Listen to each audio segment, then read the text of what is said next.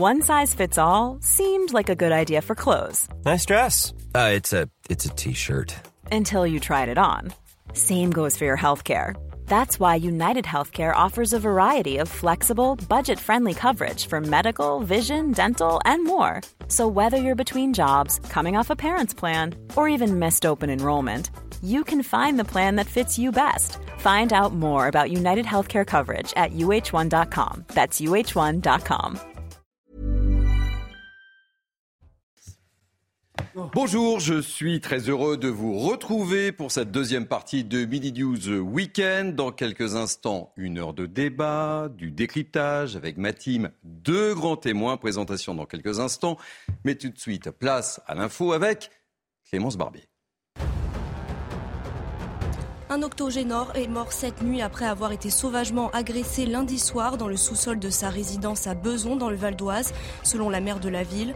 Son pronostic vital était encore engagé hier. Son voisin, âgé de 30 ans, défavorablement connu de la police, a été mis en examen et placé en détention provisoire.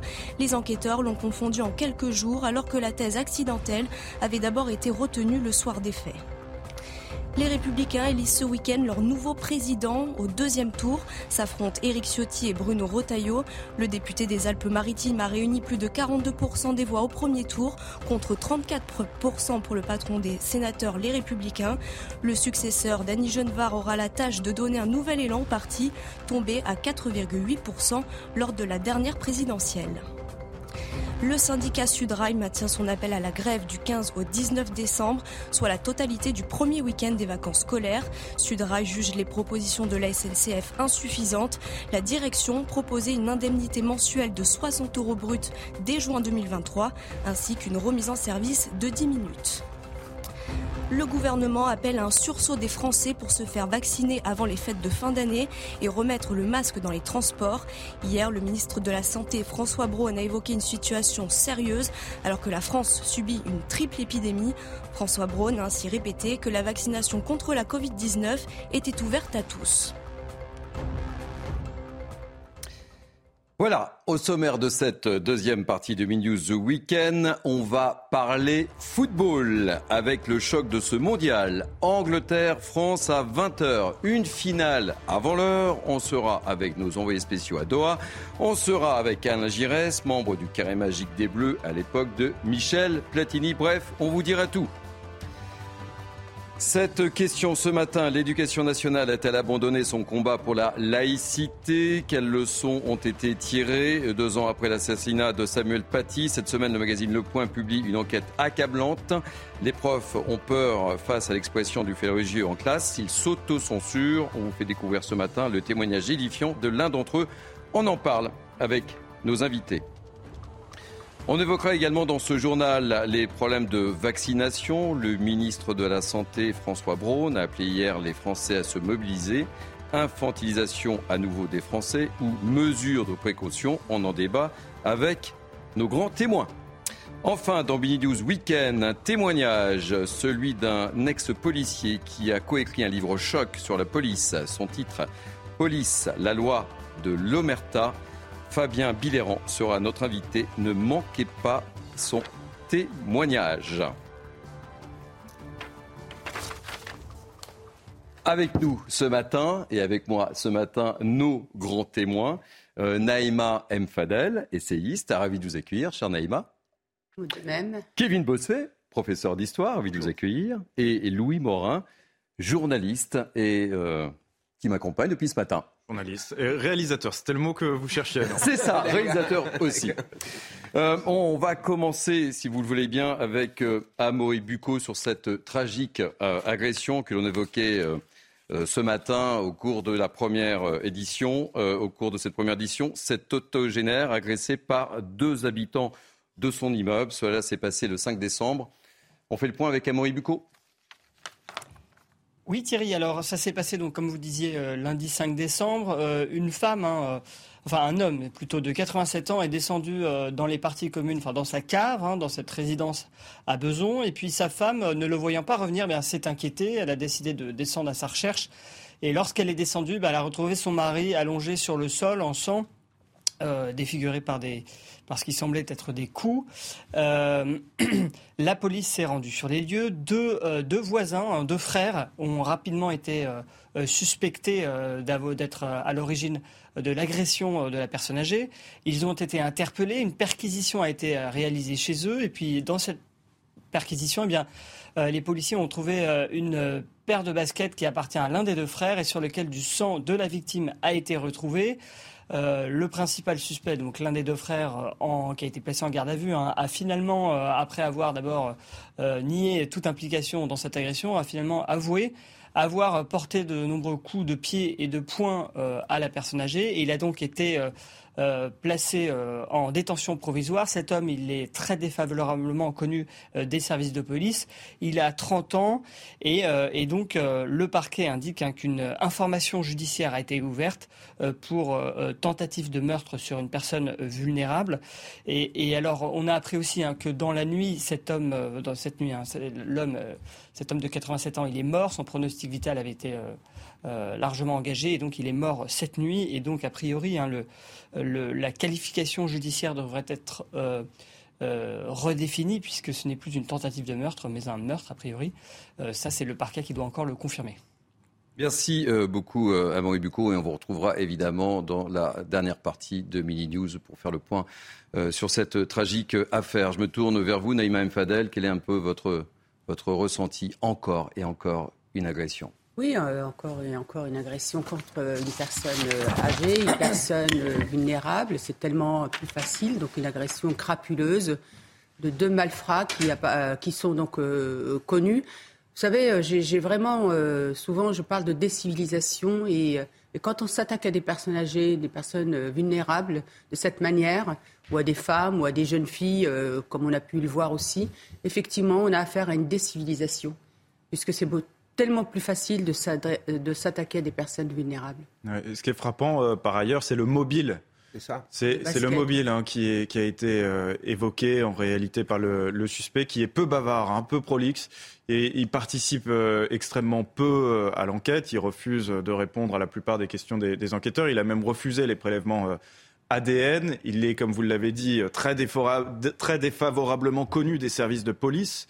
Et le mobile, en l'occurrence, ça serait a priori une remarque que lui aurait fait la victime ah la veille euh, en lui disant qu'il occupait particulièrement euh, les parties communes et qu'il trouvait ça euh, suspect. Donc voilà, est-ce qu'il y a derrière en plus éventuellement eh bien un trafic quelconque de la part de l'auteur des, des, coups On n'en sait rien, l'enquête le dira probablement, mais en tout cas, le mobile paraît extrêmement futile au regard de la gravité des faits. Kevin Bossuet. Oui, non, mais je suis d'accord avec Naïma. On est dans la décivilisation avec une violence qui en devient incompréhensible. On s'en prend à des personnes faibles. Moi, je l'ai déjà vu dans les transports en commun. On s'en prend parfois à des personnes qui sont aveugles, c'est-à-dire qui n'ont pas le moyen de, les moyens de se euh, défendre. Et là, euh, particulièrement, mais vous vous rendez compte, on a tué quelqu'un pour rien en fait. On est dans une société où pour un regard un peu trop appuyé, pour une cigarette refusée, pour une réflexion euh, mal prise, on en vient à provoquer un déchaînement de violence qui peut euh, provoquer la mort. Et quand j'entends M. Dupont-Moretti nous raconter que la France n'est pas un coup, un coup de gorge, mais qu'est-ce qu'il lui faut? L'ensauvagement, elle est présente dans le quotidien des Français et les Français en ont marre finalement que l'on nie la réalité de l'insécurité en France. Allez, euh, on reviendra évidemment sur cette tragique affaire dans le journal de la mi-journée sur euh, CNews avec euh, Amaury Bucco. Mais on va parler évidemment du choc du jour. Vous le connaissez, ce choc du jour? Angleterre-France? Voilà, Angleterre-France. Je parle bien sûr de football. Peur, hein, parce que moi, franchement, je, depuis ce matin, enfin depuis hier, vous le dis vraiment, j'ai un coup de colère, c'est qu'on n'arrête pas de nous faire peur en disant oh là là, les Anglais sont très forts, euh, ah. ils vont mettre en place une tactique pour euh, prendre, euh, encercler notre euh, Mbappé. Mbappé. Donc non, non, zen. Zen. Bon, alors vous voulez tout savoir? Oui. Tout, vraiment. Sur, on est à quelques heures, hein. le match est à, 20h, on va retrouver sur place nos envoyés spéciaux, Louis Vix et Xavier Giraudon. Alors, Louis Vix, quel est l'état des troupes Zen zen, mais concentré, je suppose. Oui, alors elle va être longue pour vous cette journée. Elle est longue également pour les gens de l'équipe de France, puisqu'il y a deux heures de plus ici à Doha. Le coup d'envoi est donc à, 22h et encore donc une petite dizaine d'heures à, attendre pour les joueurs de, l'équipe de France. Alors ils savent s'occuper. Euh, il y a eu un réveil musculaire euh, ce matin. Ils sont actuellement en train de, déjeuner. Il va y avoir la sieste. Il va y avoir également le visionnage euh, du Maroc-Portugal, hein, parce que ce sera potentiellement, en tout cas on l'espère, l'adversaire des Bleus en demi-finale de, de, cette Coupe du Monde. Après, il sera temps de prendre 2h45 avant la direction du stade, qui est le stade d'ailleurs le plus éloigné ici il y a de la confiance, là, de la sérénité. Il y a eu six jours pour préparer euh, ce quart de finale. Mais alors, je ne sais pas si c'est un signe ou pas, mais pouvez le constater. Alors loin de moi l'idée de comparer la température avec celle que vous avez euh, en France, mais on a perdu 10 degrés. Le ciel est gris. Il a même plus ce matin, ce qui n'arrive absolument jamais. Hier, le Brésil s'est fait sortir. L'Argentine a eu quand même très peur face aux Pays-Bas. Donc attention, évidemment que les Bleus ont l'expérience qui parle en leur faveur face à une équipe anglaise qui, par le passé, n'a jamais vraiment réussi à, sortir une grosse nation. Mais sur le papier, il est quasiment impossible de dégager un favori. Alors certes, nous avons la chance d'avoir Kylian Mbappé et l'Angleterre n'en a pas, mais il y a énormément de joueurs de talent dans cette équipe anglaise. Ça va être du 50-50. Ça va jouer sur des détails, mais les détails, Didier Deschamps les connaît parfaitement. Les joueurs de l'équipe de France aussi. C'est un match à part qui va avoir lieu ce soir. On a d'y être. Merci mille fois. C'est vrai qu'on est un peu stressé jusqu'à 20 euh, heures. Hein, il va falloir attendre. Euh, je vous propose de retrouver maintenant Alain Giresse, qu'on ne présente plus. Vous savez, Alain Giresse, il faisait partie du carré magique euh, avec Michel Platini et il a l'habitude de ces grand rendez-vous en tant que joueur, bien sûr, mais également en tant qu'entraîneur. Alain Giresse, merci. Je suis ravi de vous accueillir dans Mini News Weekend. Alors, comment sentez-vous ce match, mon cher Alain? Ça va pas être simple. Hein. Les difficultés commencent maintenant pour euh, l'équipe de France. Ça passe ou ça casse? Exactement. On, le voit avec les, autres matchs. Il y a beaucoup d'émotions dans, euh, ces, matchs-là. Il faut il faut maîtriser, maîtriser d'abord ce maîtriser ses nerfs pour aborder euh, dans les meilleures conditions euh, sur le plan, sur le plan mental. Après, l'opposition, on le dit, euh, c'est du 50-50, effectivement. Bon, nous, on peut s'engorgir du, du, palmarès. Le palmarès, il est pour nous. Hein, habituellement, on dit que les Anglais, ils inventent tout, mais pour le moment, c'est nous qui avons le palmarès. Donc, déjà, c'est un atout. mais après, ça sera sur le, sur le terrain. Et c'est vrai qu'ils ont des arguments, on en a aussi. Donc je crois qu'aujourd'hui, euh, on peut être, euh, je ne dis pas qu'on peut être serein, mais on est capable d'aborder ce match avec beaucoup de, confiance. Après, il faut évidemment le, traduire. Votre pronostic, Alain Giresse, c'est difficile, hein c'est une question piège là. oui, oui, parce que parce que c'est pas évident, parce qu'il y a tellement de paramètres qui peuvent rentrer en cours de match, des faits de jeu, des, des fautes individuelles, euh, des décisions arbitrales. Enfin, il y a, plein d'éléments qui peuvent nous, échapper. Mais euh, moi, je pense que si on arrive à contenir défensivement leur potentiel offensif et que nous, au contraire, on peut arriver à, donner tous les moyens à notre secteur offensif de, s'exprimer, on, va leur, on va leur faire mal parce que on a quand même euh, dans notre jeu de, la vitesse que les défenseurs anglais n'ont pas. Et, votre pronostic quand même? J'y tiens, hein, je persiste. Hein. Allez on se lance alors. 2-1 euh, pour la France. 2-1 ah avec un but d'Mbappé. de n'importe qui. de n'importe qui. On, prend dans n'importe quel but, mais effectivement. Mais euh, Kylian, mais en même temps, il peut, il, peut attirer tout le monde vers, euh, vers lui et, libérer peut-être les autres aussi. C'est c'est un, juste équilibre qu'il va falloir trouver. Bon, je vous donne rendez-vous demain pour la victoire hein, dans Midi News Weekend. Allez, ça marche. Ça marche Allez, merci mille fois, Alain, et, bon match hein, surtout. Euh, justement, quel est votre état d'esprit? Que pensent les Français de cette rencontre? Je vous pose la question après. Mais on a, on a posé la question aux Français ce matin. Allez, écoutez-les. J'ai pas de soucis à, me faire. Je pense qu'on euh, va les avoir aujourd'hui. Je suis très confiant. On a les meilleurs joueurs euh, actuellement qui sont en forme. Mbappé, il est très en forme. Je pense qu'on va les bouffer, aucun problème. Ça va quand même être serré parce que les Anglais vont bien se défendre, c'est normal, ils vont quand même pas nous offrir la coupe sur un plateau d'argent. Moi, de mon côté, je suis très confiante. J'entends mes collègues en parler tous les jours et j'ai l'impression que c'est bien parti. Ça va pas être facile. On va pas se tromper, on va pas se tromper avec ça. Mais euh, ouais, je suis plutôt confiant. Hein. Je suis vraiment plutôt confiant. Oui, je pense qu'ils vont gagner 2-0 et j'espère vivement. Bon alors, on se risque, Neymar, encore. 2-1. 2-1. Kevin, oui, bon. 3-1. Euh, je vous rappelle que la Pologne ne joue plus. Hein. ah bon, je... merci de m'informer. 2-1 3-1. 3-1. Pour la France Oui, pour la France, Ah bah, évidemment. évidemment. Évidemment, Thierry. Et moi, tout à l'heure, je vous ai dit 3 je reste. Vous restez sur trois, Ça n'a pas changé. Avec un but de Kylian Mbappé. Bon, ok.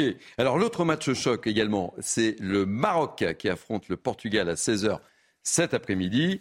Et euh, je voudrais également euh, préciser que dans le cadre du déroulement de ces deux matchs du jour, France-Angleterre et Maroc-Portugal, qui aura lieu donc à 16h, je le rappelle, la préfecture de police a mis en place un dispositif d'ordre public afin d'éviter tout débordement. 1220 policiers et gendarmes sont mobilisés dès 16h, un dispositif spécifique notamment du côté des Champs-Élysées. Espérons qu'il n'y aura pas de désagréments. Mais il y en aura, on le sait qu'il y en aura. Et d'ailleurs, la préfecture de, de, police est aux aguets. Ils, ont, euh, ils craignent vraiment les, les, débordements sur cette Coupe du Monde particulièrement. Et je sais moi aussi de sources sûres que Gérald Darmanin est, euh, suit le dossier en réalité déjà depuis euh, plus d'une semaine. Parce que euh, la perspective d'avoir euh, une euh, demi-finale entre la France et le Maroc est quelque chose qui inquiète les autorités aujourd'hui. Non mais... Kevin alors après, il ne faudrait pas être caricatural. Oui. Les gens qui, qui font le, le, le, boxon, si vous voulez, sur les champs La pagaille. La pagaille, mmh. c'est une minorité. Moi, je vois, j'ai plein d'élèves d'origine marocaine. Ils soutiennent l'équipe du Maroc et ils le font avec joie, avec Évidemment. bonne humeur. Et je trouve ça très bien qu'un sport transcende ainsi les foules. Et moi, ce qui me, ce qui me marque, c'est le caractère très populaire finalement euh, euh, du football. Vous savez que le foot est né en Angleterre au début du 19e siècle. Et c'est vraiment le peuple qui a amené à développer ce sport à la fin du 19e siècle dans les townships en Afrique du Sud. C'était vraiment un, sport pratiqué par, euh, par les, les, gens du peuple, si vous voulez, contre l'élite qui préférait plutôt le tennis, ou même en Amérique du Sud, ce sont les ouvriers anglais qui ont apporté le foot sur ce continent. Donc moi, je trouve ça très bien d'avoir un sport populaire, mais un sport qui touche aussi les élites. Moi, j'ai des amis qui appartiennent à des catégories sociales supérieures et qui sont aussi fans de foot. Allez, un dernier mot sur le, sur le sujet, euh, Naïma. Que deux choses. En fait, la première, c'est que je regrette qu'il y ait des débordements, effectivement, les débordements qu'il y a eu, qui sont effectivement les faits d'une minorité, bien sûr, bien et qui, du, du, coup, cette minorité n'honore pas euh, le pays d'origine. Je, je, voudrais aussi souligner qu'au Maroc, il y a eu des, des, moments de joie, de fraternité extraordinaires, pas un seul débordement. Et je voudrais aussi souligner qu'il y a des villes, beaucoup de villes, où ça s'est très bien passé. Et je voudrais aussi féliciter les, les, les personnes d'origine marocaine de Dreux, de ma ville, qui, qui ont fait la fête. Mais il fallait voir que la fête qui a eu lieu est en fraternité avec les, le reste de la population. Bien sûr. Bien sûr. Et on voit d'ailleurs qu'en réalité, pour les délinquants, tout est prétexte euh, à la violence, que ce soit le 31 décembre, la fête nationale du 14 juillet Exactement. ou un match de foot. En réalité, ce n'est qu'un prétexte qui est utilisé voilà. euh, systématiquement. C'est très important ce que vient de dire Louis, c'est que les délinquants les footeurs de bazar, si je puis dire, ouais. c'est toujours les mêmes, quels que soient les moments, en fait. Bien sûr. Allez, on va changer de, de, de, sujet, si vous le voulez bien. On va parler de laïcité avec cette question. Deux ans après l'assassinat de Samuel Paty, quelles leçons ont été tirées? L'éducation nationale a-t-elle abandonné son combat pour la laïcité? C'est une autre question que l'on peut se poser. Et cette semaine, euh, je ne sais pas si vous l'avez vu, mais le magazine Le Point a publié une enquête accablante et le constat est sans appel. Les profs ont peur, peur de l'expression du fait religieux, peur de défendre la laïcité. Et je vous propose d'écouter ce, témoignage édifiant euh, d'un enseignant. C'est un témoignage recueilli par Anne-Isabelle Telet et Léo Marcheguet. On l'écoute et on en parle juste après. Alors comme consigne, on en a malheureusement très peu. Euh, moi j'essaye avec mes propres mots, mais je vois qu'effectivement quelquefois ce n'est pas suffisant.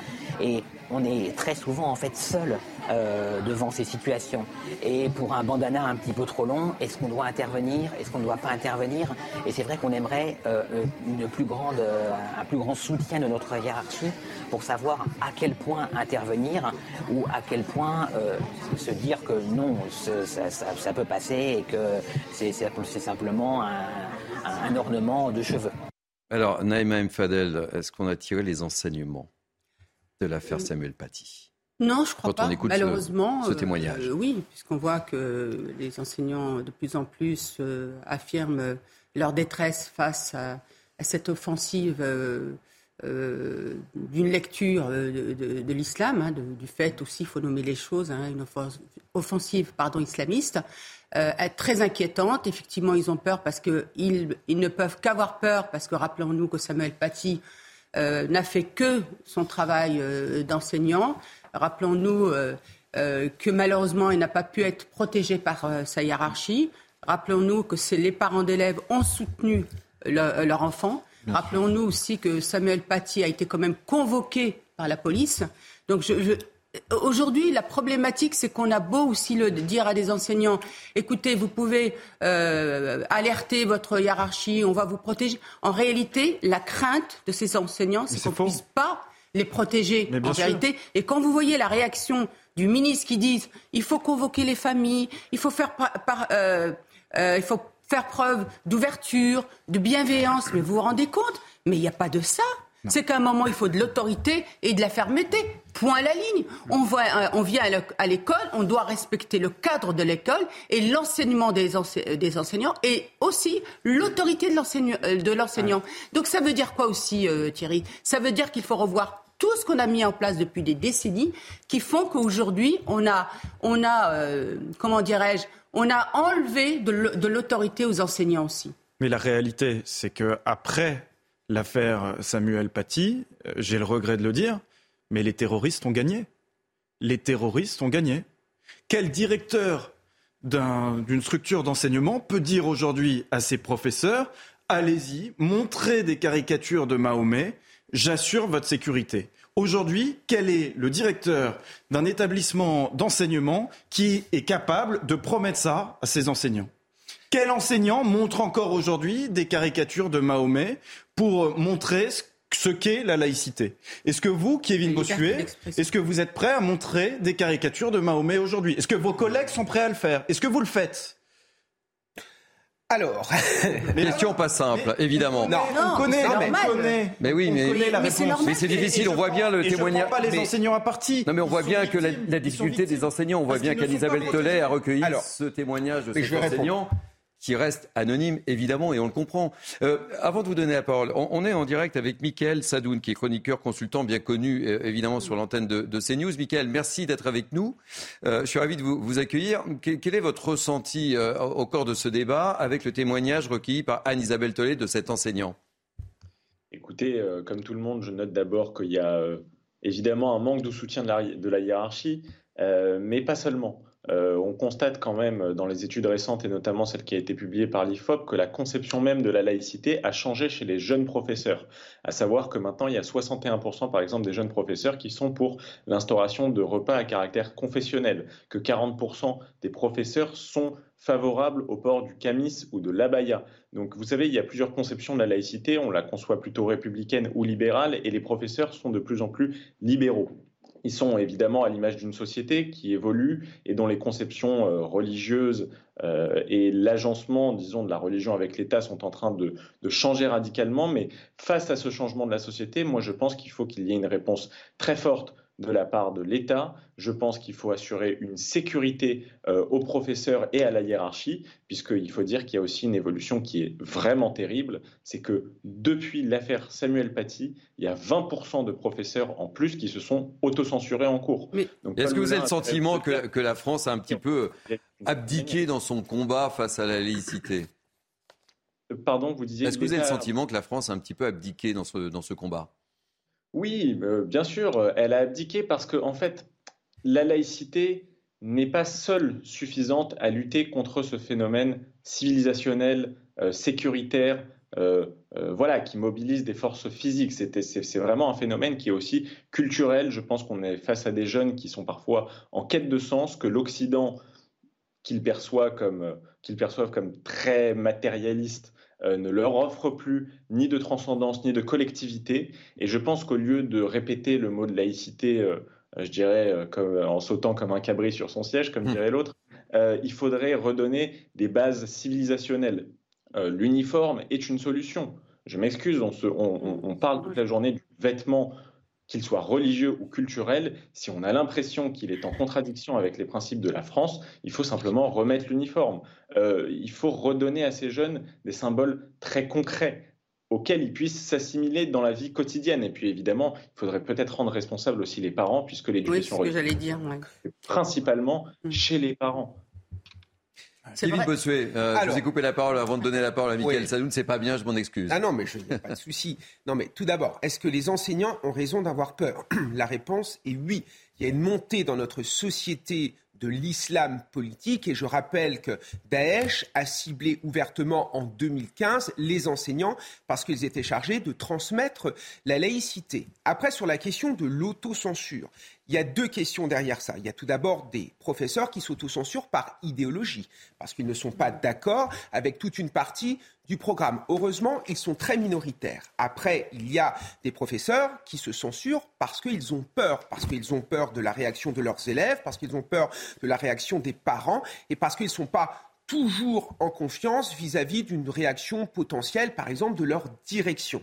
Après, pour répondre à la question de Louis, moi, je ne me suis jamais auto-censuré. J'estime que je suis là pour transmettre les valeurs républicaines, pour faire vivre la République sur des territoires où elle est de plus en plus contestée.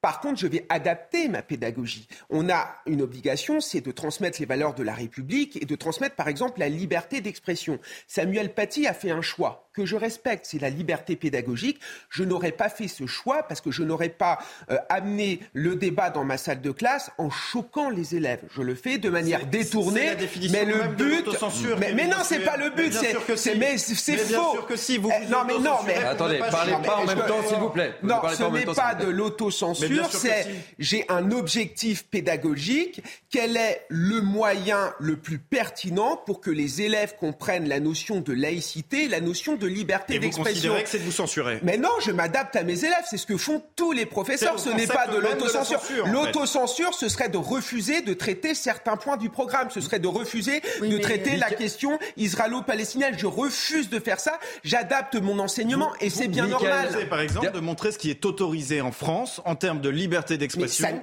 Les caricatures de Charlie Hebdo, qui ont quand même, là aussi, été un des événements forts de notre histoire récente en termes de laïcité, avec les conséquences ce que ça a eu au niveau euh, terroriste. Avec quand même j'ai déjà, j'ai déjà montré des caricatures de Charlie Hebdo. au début de ma carrière, je commençais le cours sur la laïcité sur une caricature de Charlie Hebdo. Après, je l'ai abandonné parce que pédagogiquement parlant, je trouvais que c'était de moins en moins pertinent. Je n'arrivais pas à aller au bout de ce que je voulais transmettre. C'est tout. C'est du pragmatisme. C'est pas de l'autocensure. On, va partir en publicité dans quelques instants, mais je voulais qu'on redonne la, parole à Michael Sadoun très rapidement. Les, enseignants euh, ne doivent pas s'autocensurer, Michael Sadoun.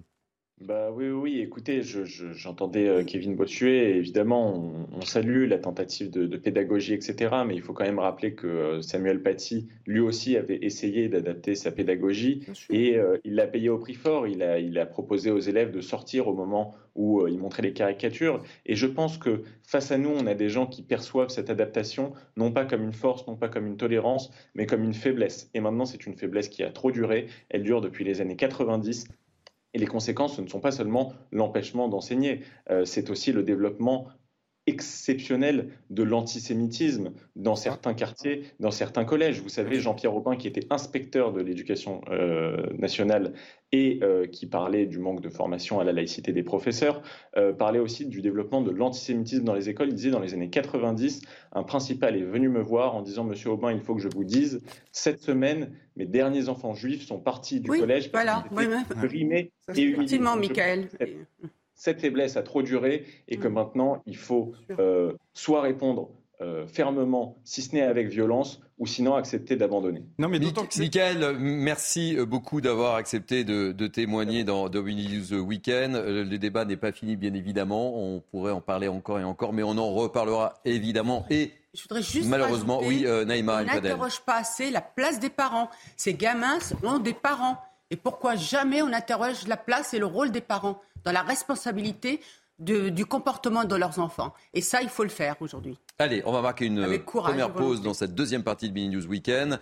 On se retrouve avec mes grands témoins. Vous voyez, ils sont en forme. Il y a beaucoup de sujets qui vous attendent. Euh, évidemment, euh, dans cette deuxième partie, on parlera de coupure d'électricité. Oui ou non? Allez, à tout à l'heure. Vous êtes bien sur CNews.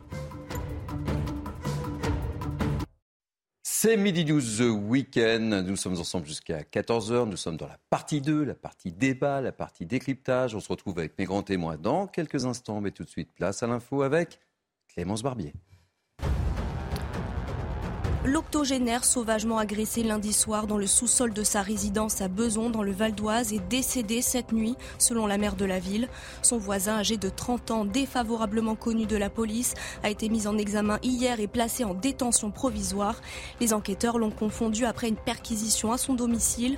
L'homme a par la suite avoué avoir roué de coups son voisin. Elon Musk fait le ménage chez Twitter. Le milliardaire va supprimer 1,5 milliard de comptes inactifs. Annonce faite sur son propre compte Twitter. L'objectif est de libérer ses pseudos pour les autres utilisateurs et les nouveaux arrivants. Attention. Voilà, on se retrouve avec mes grands témoins qui m'accompagnent ce matin. Naïm Fadel, essayiste, Kevin Bossuet, professeur d'histoire, et Louis Morin, journaliste et réalisateur. Très bien.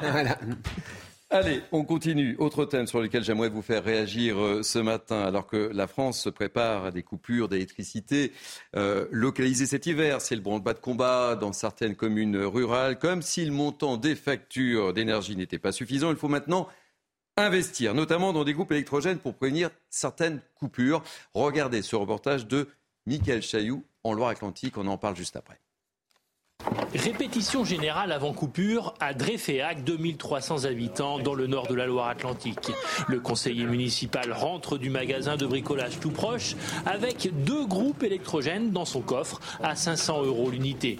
Le premier est installé ici, au sous-sol de la mairie, à deux pas d'une pièce stratégique. On a investi dans un, dans un groupe électrogène pour pouvoir pallier euh, à la, comment, à l'autonomie un peu courte des, onduleurs et de pouvoir maintenir le serveur euh, en fonctionnement. Objectif ne pas perdre de données et faire repartir au plus vite les 11 PC de la commune après la coupure. Le deuxième groupe électrogène, c'est pour l'informatique de l'école, école qui restera fermée comme la cantine s'il n'y a pas d'électricité. Mais la priorité du maire, c'est d'avoir un moyen de prévenir au plus vite les personnes les plus vulnérables de la commune. La solution, c'est d'avoir véritablement une application qui permette d'avoir l'information en direct ou, ou, du moins le plus rapidement possible pour que les populations se préparent et soient informées. Ça peut être bien évidemment des personnes qui sont sous respirateur, des personnes en dialyse. Coût de l'application 5000 euros plus les deux groupes électrogènes, total 6000 euros, pas prévu au budget de la commune. Avec l'espoir que grâce à une météo clémente, tout cela ne servira à rien. Alors, quelle est un petit peu votre réaction euh, sur cette mobilisation de ces élus euh, ruraux euh, qui essaient de trouver des solutions dans un contexte pas facile. Effectivement, un contexte pas facile, sachant qu'ils ont des petits budgets par rapport à des plus grosses euh, communes. Euh, bon, bah, écoutez, ils réagissent en bon peur de, de, famille. Ils ont peur aussi pour leur commune. Effectivement, là, on parle des données, mais moi, je voudrais aussi citer d'autres communes qui sont en train de voir aussi les personnes âgées, les personnes vulnérables pour leur apporter une aide au quotidien. Effectivement, tout ça, ça a un, ça a un coût.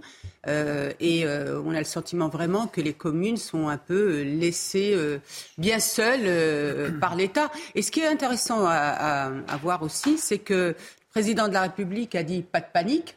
Il hein, ne faut pas paniquer, tout va bien. Bruno Le Maire, le ministre, a dit la même chose, pas de panique, tout va bien. Mais en fait, non c'est que quand on nous dit pas de panique, en fait, on, panique. Et là, on voit bien que les, ces petites communes, en tout cas, sont en train de, de s'organiser. Et je leur dis toute mon admiration. Parce que Kevin, vraiment, euh, Kevin Bossuet. Oui, moi ce, qui, moi, ce qui me marque, c'est la fracture territoriale. Parce qu'on sait que les délestages ne peuvent pas concerner enfin, les, les, les villes, enfin les centres urbains, parce qu'il y a des lieux stratégiques euh, au sein desquels on ne peut pas couper le courant. Donc vraiment, il y a encore les ruraux qui se sentent les, comme étant les grands laissés pour compte et qui vont encore souffrir de ce genre de choses. Et de manière plus générale, moi je m'inquiète de la santé budgétaire de ces communes avec l'augmentation notamment du prix d'électricité. Il y a de plus en plus de gymnases qui ferment plus tôt, des piscines municipales Oh, qui ferment pendant l'hiver. Il y a l'exemple par exemple d'une commune dans la métropole lyonnaise, Pierre Bénite. Euh, L'année dernière, ils avaient mis en place pour Noël une patinoire qui euh, a coûté 40 000 euros. Cette année, ils abandonnent la patinoire puisque cela aurait coûté trop cher. Donc à la place, ils ont mis une piste pour faire euh, du roller parce que toutes ces communes-là euh, ne, ne, peuvent pas bénéficier euh, du bouclier tarifaire et on va avoir des communes qui vont s'endetter, qui vont s'endetter et c'est vrai que c'est très très inquiétant. Et, le climat actuel euh, sur cette menace avec l'impression qu'on dit des choses, ensuite le gouvernement ah, revient dessus. en fait, on est quand même dans un. Euh, voilà, c'est pas facile de naviguer. Hein, on est en fin d'année. On... Oui, c'est un peu le chaud et froid. Bien sûr, puisque on se souvient que RTE avait fait des prévisions, à minima entre 5 et 6 euh, délestages qui seraient nécessaires au cours de, de l'hiver. Emmanuel Macron, par la suite, a dit qu'il ne fallait rien céder et certainement pas céder au scénario de la peur. Et aujourd'hui, on nous explique que finalement, peut-être qu'on va réussir à, à, passer outre, à passer à côté. Moi, j'ai le sentiment qu'on n'est absolument pas prêt. On n'est pas prêt à avoir des délestages massifs en France. Il y a la question évidemment de la santé. Donc les hôpitaux, on le sait, seront préservés. Mais ceux qui ont des respirateurs à domicile, ce n'est pas encore bien clair. Les solutions alternatives qui leur seront euh, proposées. Pour le moment, on sait juste qu'il y a eu un recensement. Très bien. Recensement, c'est déjà une bonne chose. C'est le minimum. Mais on ne sait pas euh, quelles seront les, les solutions. Il y a des risques pour la sécurité. Rendez-vous compte. À partir du moment où vous coupez l'électricité, vous avez tout un tas de systèmes d'alarme qui ne vont plus fonctionner. Ça va être la porte ouverte pour euh, toutes les formes de, de, délinquance, pour euh, toutes les formes de criminalité, euh, sur toutes les zones concernées. On peut imaginer des pillages. Il y a des risques économiques évidemment, euh, il va y avoir une baisse de chiffre d'affaires pour de nombreux commerçants qui ne vont pas pouvoir tout simplement euh, travailler. Et puis, il y a des risques environnementaux. Euh, on, on, évoquait euh, la perspective de, de, de générateurs, euh, de, de, générateurs qui fonctionnent finalement au gasoil. Mais il y a aussi, par exemple, le traitement des eaux usées dans certaines communes. Eh bien, ça dépend de l'électricité. Comment ça va être traité On n'a pas de réponse sur toutes ces questions. Moi, moi je, je fais le pari qu'il n'y aura aucune coupure. Je pense pense qu'on a un gouvernement qui joue sur les peurs. Et si vous voulez dompter un peuple, il suffit de lui faire peur. On a déjà vu cette stratégie pendant le Covid. On voit cette stratégie mise en place actuellement. On nous raconte qu'il va y avoir des coupures d'électricité. Vous verrez qu'au mois de février, au mois de mars, Emmanuel Macron arrivera euh, sur ce, en disant regardez, nous avons tout fait pour éviter ces coupures-là. Et ça va être le, grand héros euh, mis en avant. Comme d'habitude, il est comme ça. On connaît Peut-être qu'il n'y aura rien. En attendant, la peur s'est installée. Et les, les, Français sont en train de se précipiter à acheter des réchauds à gaz, euh, des lampes, des torches évidemment des poêles à charbon, vous imaginez Avec les risques, attention. Alors, une pièce fermée, c'est extrêmement dangereux.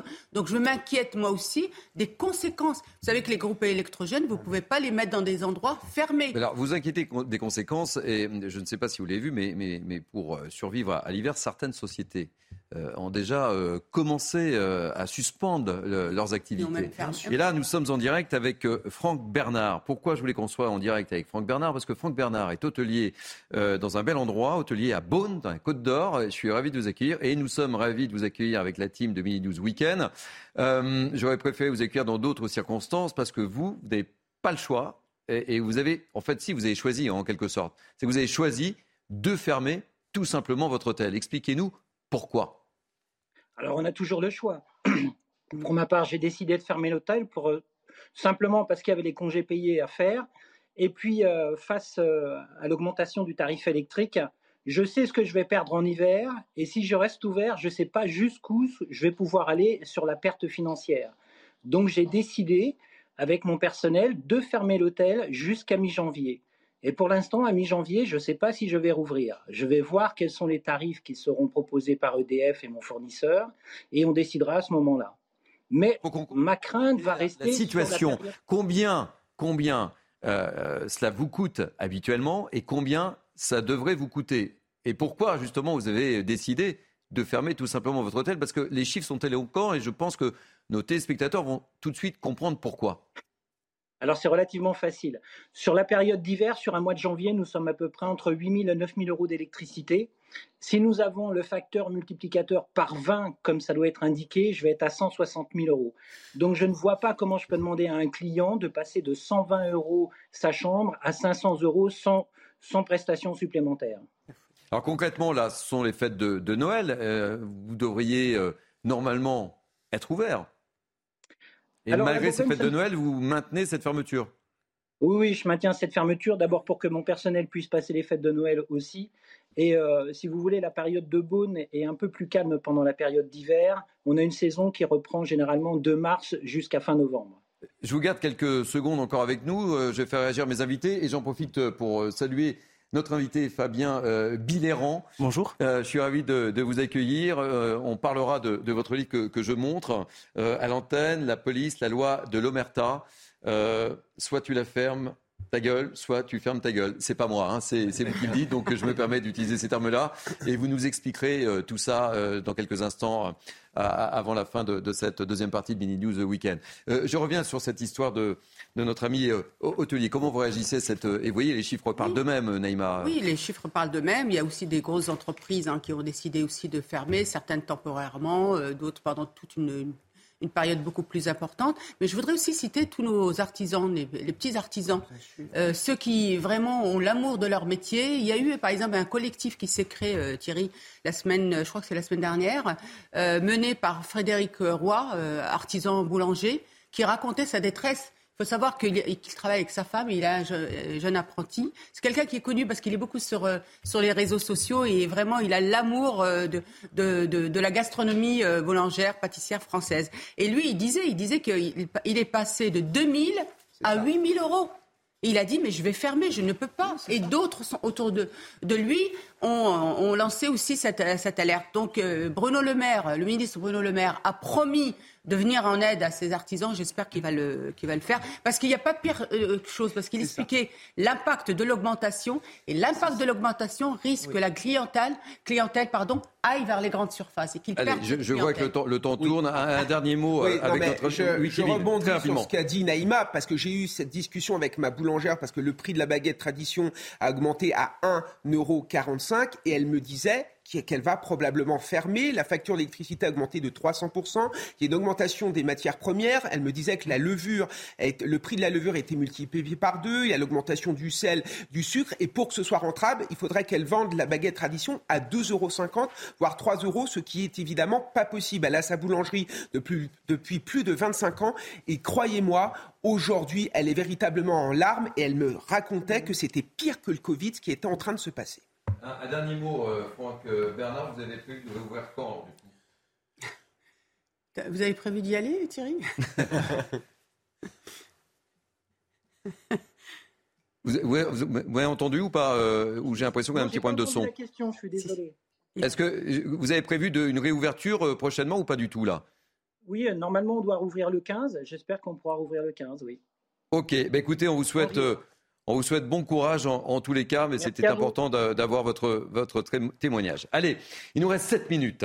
Euh, je vous avais promis qu'on allait évoquer ce certain euh, malaise dans la police, pour ne pas dire un vrai malaise dans la police. Et j'accueille avec beaucoup de plaisir Fabien euh, Donc, je vous rappelle le, titre, hein, la, police, la loi de l'Omerta.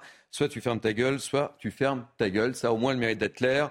Euh, je lis hein, tout simplement racisme, violence, harcèlement, corruption, faux en écriture publique. Pour la première fois, six policiers issus de différents services, STUP, mineurs, BAC, CRS, police aux frontières, révèlent à visage découvert ce qui, depuis trop longtemps, gangrène la police. Quand on est policier, on ferme sa gueule? Ben, Là, non, pour le coup, puisqu'on a rédigé. Et vous l'avez ouverte. Hein? On essaie de l'ouvrir justement parce qu'il y a urgence. Euh, ce qui n'est pas dit dans la, dans, la lecture que vous avez faite, c'est qu'on en est quand même à 1100 suicides de policiers depuis 25 Justement, ans. Justement, vous voulez qu'on y vienne, oui. Voilà, euh, c'est une moyenne terrible de 44 suicides par an.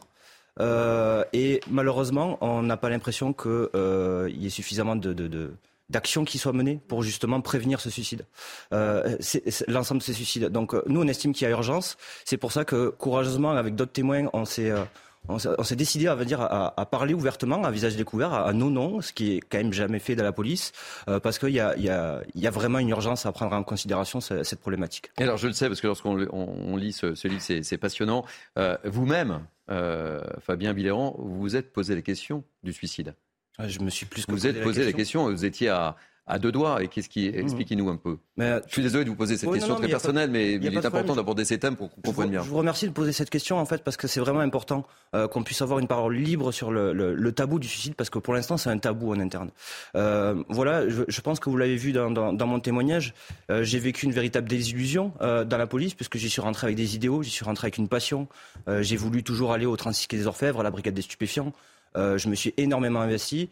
Et quand j'ai pu voir que euh, voilà, il y avait tout un tas de dysfonctionnements en interne, que les dysfonctionnements que j'avais révélés, notamment à l'époque des policiers en colère, ont été passés sous le tapis. Et pire, on a essayé de me faire taire pour ça, et que ça a généré chez moi un stress post-traumatique. voilà, il y a cette fameuse journée du 16 juin 2020 où, voilà, j'ai on s'entendait plus avec mon équipe. je me suis retrouvé isolé, donc avec le stress post-traumatique d'avant qui est revenu. Et le soir même, ma copine m'a quitté. Donc forcément, tout s'est écroulé la même journée. Et euh, voilà, symboliquement, j'ai voulu euh, mettre fin à mes jours euh, avec mon arme de service devant mon ancien service, là où j'avais subi du harcèlement. Et donc, je me suis dirigé dans ma voiture, je me suis arrêté devant et j'avais le, canon de l'arme dans la bouche. Et ce qui m'a sauvé la vie, en fait, c'est l'alarme de la voiture qui s'est qui s'est déclenchée et qui m'a sorti de la boucle infernale en fait de, de des ruminations et de, du non choix en fait qui me hmm. conduisait au suicide. Alors là, vous parlez, ce sont des termes forts. Hein, on, évoquera un petit peu le, comment comment les choses sont perçues depuis que le, votre livre qui vient de sortir, mais le racisme, ça existe dans la police et ça se traduit comment, très concrètement? On va prendre les différents exemples. Le racisme, la violence. Je voudrais qu'on soit très concret là dans Bini News Weekend. C'est quoi le racisme en Très concret. Euh, je le cite dans, dans, mon témoignage. Pendant les manifestations, euh, euh, George Floyd à l'époque, il y avait eu des réflexions qui disaient il serait mieux là, il serait mieux d'aller champs de coton. Euh, qu'en train de manifester. Euh, euh, c'est ce genre de propos qu'on peut entendre quotidiennement dans les services. Il y a une phrase aussi que vous utilisez sur, sur les femmes qui rentrent dans la police, là, je vous laisse la dire. Oui, oui, oui effectivement. Et, ce qui m'a choqué d'ailleurs, c'est que c'est toutes les policières qui m'ont dit ça. En fait, c'était une espèce de rituel à l'entrée d'école qui disait n'oublie pas que les chiens sont rentrés avant les femmes dans la police. Donc c'est toute cette espèce d'ambiance, on va dire, malsaine qu'il peut y avoir dans les commissariats, qui des fois reste à la machine à café ou on va dire à la, salle de pause, mais qui malheureusement, quand elle déborde, bah, peut faire du dégât dans la population, puisque euh, voilà, ça peut créer euh, concrètement une, animosité envers les policiers qui peuvent tenir ce genre de propos. Alors, vous le savez, il y, a une image qui est parfois difficile de la police. Est-ce que vous allez rendre service en publiant ce livre? À votre corps de métier. Alors, ce qui n'était pas important de préciser, c'est que vous n'êtes plus policier, hein, vous avez démissionné. Hein. Oui, j'ai quitté la police euh, par une rupture conventionnelle euh, au mois de juin 2022, euh, donc de cette année, il y a, très peu de temps. Pour, moi, c'est faire honneur à la police, en fait. c'est faire honneur à la police. Mes collègues, c'est faire honneur à la police. Parce il faut le dire, tous les policiers ne sont pas comme vous le décrivez quand même. Hein, c'est important de nuancer parce que nous sommes bien d'accord. On, interroge beaucoup de, syndicats de police sur, sur l'antenne de, de CNews et, et je ne voudrais pas qu'on fasse justement l'amalgame. Euh, mais il était important aussi pour nous de vous recevoir. Parfaitement conscient. Et de vous donner la parole. On, est aussi tous euh, les témoins euh, vraiment investis dans la police, vraiment investis, passionnés. On, sait très bien que beaucoup, beaucoup, beaucoup de policiers font bien leur travail. Ce qu'on dénonce, c'est vraiment la structure qui entoure les policiers. C'est les objectifs qu'on leur demande. C'est les missions qu'on leur demande de faire pour remplir des tableaux statistiques qui sont euh, une perte de sens totale pour les policiers. Donc euh, moi je ne dis pas euh, qu'il faut abolir la police ou ce genre de choses. Bien au contraire. Moi je dis juste qu'il faut avoir une réflexion démocratique sur ce qui est demandé aux policiers, sur ce qui est demandé en interne à la police pour que justement les policiers se sentent bien au travail. Parce que là, on ne peut pas se satisfaire de 1100 suicides par, en 25 ans. C'est impossible. Donc moi, je pense que c'est au contraire faire honneur que de quelle, a été la réaction Quelles sont les premières réactions de vos collègues en disant mais vous êtes dingue euh, C'est quoi Comment Quelle est la perception? C'est ça qui m'intéresse aussi. Moi, ce qui me, ce, que je suis agréablement surpris sur euh, l'immensité des retours positifs qui disent enfin il y a quelqu'un qui prend la parole, enfin vous faites ce qu'on n'a jamais osé faire, enfin on va essayer de changer les choses parce que voilà il y a une vraie souffrance au travail qui, qui, qui, qui est énormément pesante. Et je pense que d'ailleurs le malaise policier que vous citiez en introduction il est sous-estimé parce que euh, malgré euh, euh, toutes les, les, actions qu'on peut faire, notamment avec l'association PEPS pour l'entraide à la prévention du suicide des policiers, il y a d'autres dispositifs qui sont en place au ministère de l'Intérieur. Je veux dire, hmm. pour reconnaître aussi qu'il y a des avancées sur ces questions. Oui. Malheureusement, ce n'est pas suffisant. Alors, je, ça, je me tourne vers mes grands témoins. Est-ce que vous avez des questions spécifiques à poser Oui, Morin par, par rapport à ce que vous avez dit au début, j'ai cru comprendre, mais vous me corrigez si je dis une bêtise, que dans la police, il y a des policiers racistes et sexistes. C'est hmm. bien ça? Mhm. Mais on va se dire les choses. Franchement, ça représente combien en pourcentage, par exemple? C'est-à-dire dans les gens, tous les gens que vous avez connus, est-ce que c'est une majorité, une minorité? Parce que c'est intéressant? Mhm. Parce que si on nomme les choses, vous savez, j'ai ce souci-là de, bien, il faut avoir. C'est important qu'on soit très concret. Mais, oui, parce que ça veut dire que s'il y a vraiment une réalité ou une proportion importante de policiers sont racistes ou sont sexistes, ça veut dire qu'il faut faire un travail autour de ça.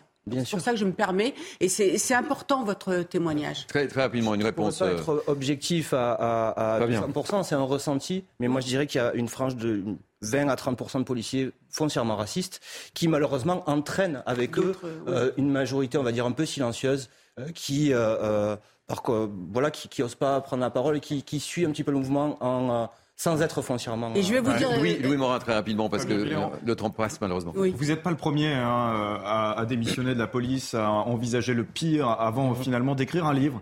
Pour, pour, tout raconter, au cours des dernières années, il y a, il y a de nombreux policiers qui ont, ont fait ça également. Est-ce que vous croyez encore que les choses peuvent changer? Mais si je le fais, c'est que j'y crois. C'est le sens du livre, en fait. Oui, bien sûr. Oui, mais, bouger les choses. Mais, je sais bien, mais, ah d'autres ont essayé par le passé, et on voit bien que finalement les pouvoirs publics ne n'ont pas fait grand-chose depuis.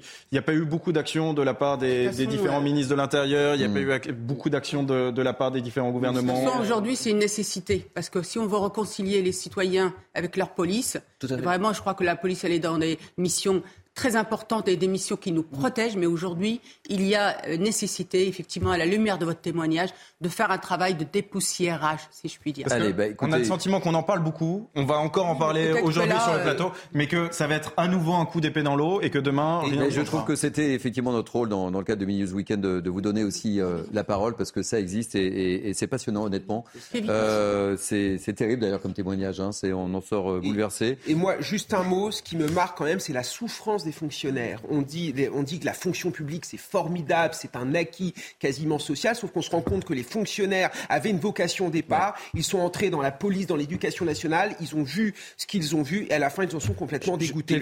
S'interroger merci, merci Fabien Biléran, merci. Je rappelle que vous avez coécrit avec euh, Agnès Nodin, ça s'appelle La loi de l'Omerta, soit tu fermes ta gueule, soit tu fermes ta gueule. Et c'est euh, aux éditions du Cherche Midi. merci hein, parce que c'est très courageux et nous avons été très heureux de vous recevoir. Fin de cette deuxième partie de Mini News Weekend. Ne nous quittez pas parce que dans quelques instants, après la pause publicitaire, je vous retrouve avec mes grands témoins pour le grand journal de la mi-journée de CNews.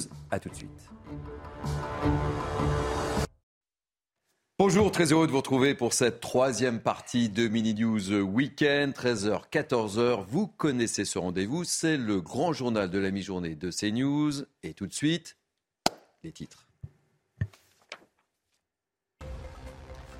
C'est le vrai premier choc pour les Bleus. L'équipe de France va affronter l'Angleterre en quart de finale du mondial. Nous serons dans ce journal en duplex du Qatar avec notre consultant Jacques Vendroux qui va tout nous dire. Un octogénaire a été battu à mort dans le Val d'Oise, dans la cave de son immeuble. Deux hommes ont été placés en garde à vue. Vous écouterez le maire Beson qui dénonce un acte de barbarie. Les signalements pour atteinte à la laïcité sont en baisse en novembre par rapport au mois d'octobre, mais la tendance reste à la hausse. Vous écouterez le témoignage édifiant d'un professeur de lycée. Enfin, on se demandera aussi dans ce journal pourquoi la vaccination patine malgré les poussées de fièvre des épidémies. Le ministre de la Santé, François Braun, appelle les Français à un sursaut. On en débattra avec nos invités. Soyez les bienvenus pour ce journal de la mi-journée sur CNews. Avec moi, Neymar M. Fadel, essayiste, Kevin Bossuet, professeur d'histoire. Et nous retrouvons Patrice Arditi, éditorialiste. Soyez le bienvenu. Nous aurons également Harold Iman, spécialiste des relations internationales, et Amaury Bucco. On va commencer euh, ce journal par euh, ce choc. Euh, c'est moi qu'on puisse dire. Je parle de football, évidemment, vous l'avez bien compris, avec un certain Angleterre-France, match à 20h, en jeu une place en demi-finale et on va retrouver sur place à Doha dans les starting blocks Jacques Vendroux. Jacques, c'est une finale avant l'heure, c'est le moins que l'on puisse dire. Oui, on va dire que l'équipe de France de football, avant ce match de ce soir, a fait le boulot, comme on dit. Elle s'est qualifiée, elle a battu la Pologne en huitième de finale. Donc les Français ont fait leur, travail, voilà. Et ce soir, c'est complètement différent parce que c'est une équipe anglaise qui a fait d'immenses progrès, même si les Anglais n'ont pas été champions du monde depuis 1966. Là, c'est un match extrêmement sérieux, extrêmement qui va être équilibré. Où, croyez-moi, ça va être très, très, très fort des deux côtés, beaucoup de tension et beaucoup, si vous voulez, de, de passion, parce que on le rappelle, la majorité des, des joueurs français jouent en, Angleterre et les Anglais connaissent parfaitement bien forcément tous les joueurs anglais, tous les joueurs français qui jouent dans la sélection de, Didier Deschamps. Donc tout le monde va s'observer. Il y aura forcément un, round d'observation, comme on dit, et après, eh bien, tout le monde va rentrer dans le vif du sujet parce que c'est une qualification pour une demi-finale de Coupe du Monde. Et puis les France-Angleterre, que ce soit en foot, que ce soit en rugby, c'est toujours euh, des, des, matchs, des confrontations un peu passionnelles et surtout formidables. Donc c'est le premier grand rendez-vous pour les Bleus. Si les Bleus gagnent, logiquement, ils doivent aller au bout. Bon, et euh, rappelez-nous votre pronostic quand même, Jacques. Moi, je dis 2-1 pour l'équipe de France de football. Voilà. Ouais, comme Naïma Mfadel, quoi. Faites attention, hein, je relève les copies demain. Hein. je vérifie demain, Jacques. Vous, hein. vous, pouvez, Non, mais vous pouvez tout, euh, tout contrôler. Moi, je pense que l'équipe de France va l'emporter sur le score de 2-1. Mais surtout, comme le Arsène Wenger, comme dit euh, différentes personnalités du, du foot depuis qu'on connaît, qu'on sait qu'on va jouer contre l'Angleterre, ça serait un match très. C'est l'une des équipes les plus difficiles que nous allons affronter ce soir. Parce que n'oubliez pas qu'ils ont une super attaque et nous aussi. C'est vrai. Merci, mon Jacques. On vous suit avec attention et Naïm Fadel, je ne sais pas si vous l'avez entendu, elle a dit même pas peur. C'est pour vous dire. Merci Jacques Vendroux. Euh, Patrice. Je poser une question à Jacques, mais il est parti là. Oui, il est parti, il est parti, parce qu'il faut qu'on avance. ah non, il est là, il est là, il est là. Non, hein, il est encore là, il est encore là. Salut Jacques. Tout à l'heure, j'ai entendu un tout petit commentaire de, de Ginola qui disait que les Anglais, ils ont une sorte de petit plus. Ils sont extrêmement patriotes. T'es d'accord? Et nous aussi? Eh, parce que nous, on ne l'est pas. Ah, on l'est peut-être pas. Est-ce qu'on l'est moins, Bicos pas de... Ça, je m'attendais à la réponse de Jacques. Hein. je sais, mais moi, je ah. Alors, attendez, non, mais attendez, je vous, signale que, je vous signale que tous les joueurs de l'équipe de France sont fiers, un, de porter le maillot de l'équipe de France. Il y a les encouragements de la France entière. Il y aura des milliards de téléspectateurs qui vont regarder le match. Le stade de ce soir va être plein à craquer. Non, il y a beaucoup de passion. Je veux dire qu'en France, il y a beaucoup de passion de la part des... Ah, la communication est difficile, Jacques. Vous, nous entendez ou pas quand même de porter le maillot d'équipe de France et de faire la comment Très bien. Ah, bah ça coupe. Bah écoutez, merci, merci en tous les cas, Jacques. Et on, va gagner, on va gagner. On va gagner, on va gagner, on va gagner. Allez. Et d'ailleurs, euh, Griezmann termine toujours par Vive la France ses interviews. Hein. C'est vrai. Donc, vous voyez, pour répondre à votre question. Très chouette. Voilà. Euh, alors justement, parlons des Anglais. On va prendre la direction de Londres parce que bah, les Anglais sont moyennement sympas avec nous les Français quand on se réfère aux unes de leurs journaux. Regardez, c'est notre correspondant euh, Sarah Menaille. Écoutez, regardez. C'est le tabloïd anglais The Sun qui a déclenché les hostilités, un quotidien pas vraiment connu ici en Angleterre pour sa sobriété et la modestie de ses unes.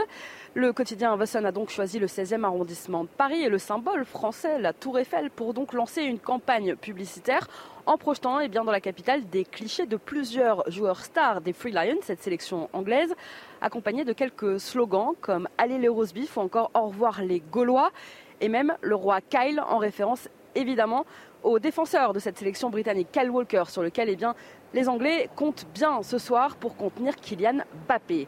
Campagne de pub donc un peu provoque si sur le terrain le match n'a pas encore commencé. La guerre des mots, elle, ici en Angleterre, a bien commencé. Et lorsqu'il s'agit de chambrer les Français, eh bien, les tabloïds britanniques ne sont pas en reste.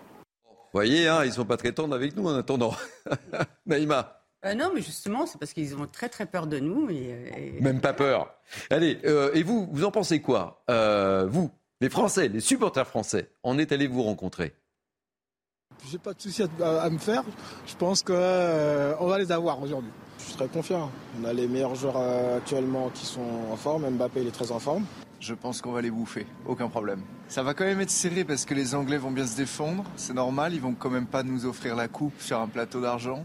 Moi, de mon côté, je suis très confiante. J'entends mes collègues en parler tous les jours et j'ai l'impression que c'est bien parti. Ça va pas être facile. On va pas se tromper, on va pas se tromper avec ça. Mais euh, ouais, je suis plutôt confiant. Hein. Je suis vraiment plutôt confiant. Oui, je pense qu'ils vont gagner 2-0 et j'espère vivement.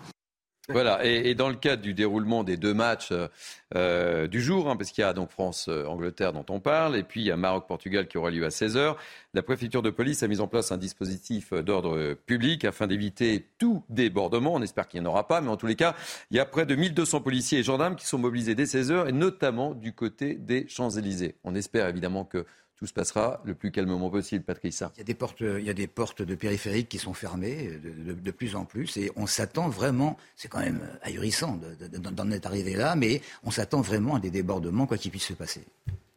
Kevin?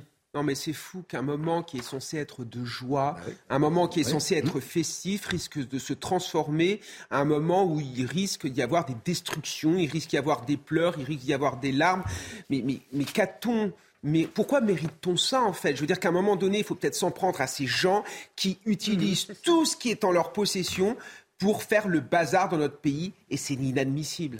Euh, Naïma, on espère évidemment qu'il n'y aura pas de, de débordement parce que ben, c'est toujours des images un peu très difficiles. Et, et cette mobilisation, j'évoquais la mobilisation euh, à Paris, mais il y a une mobilisation partout en France. hein.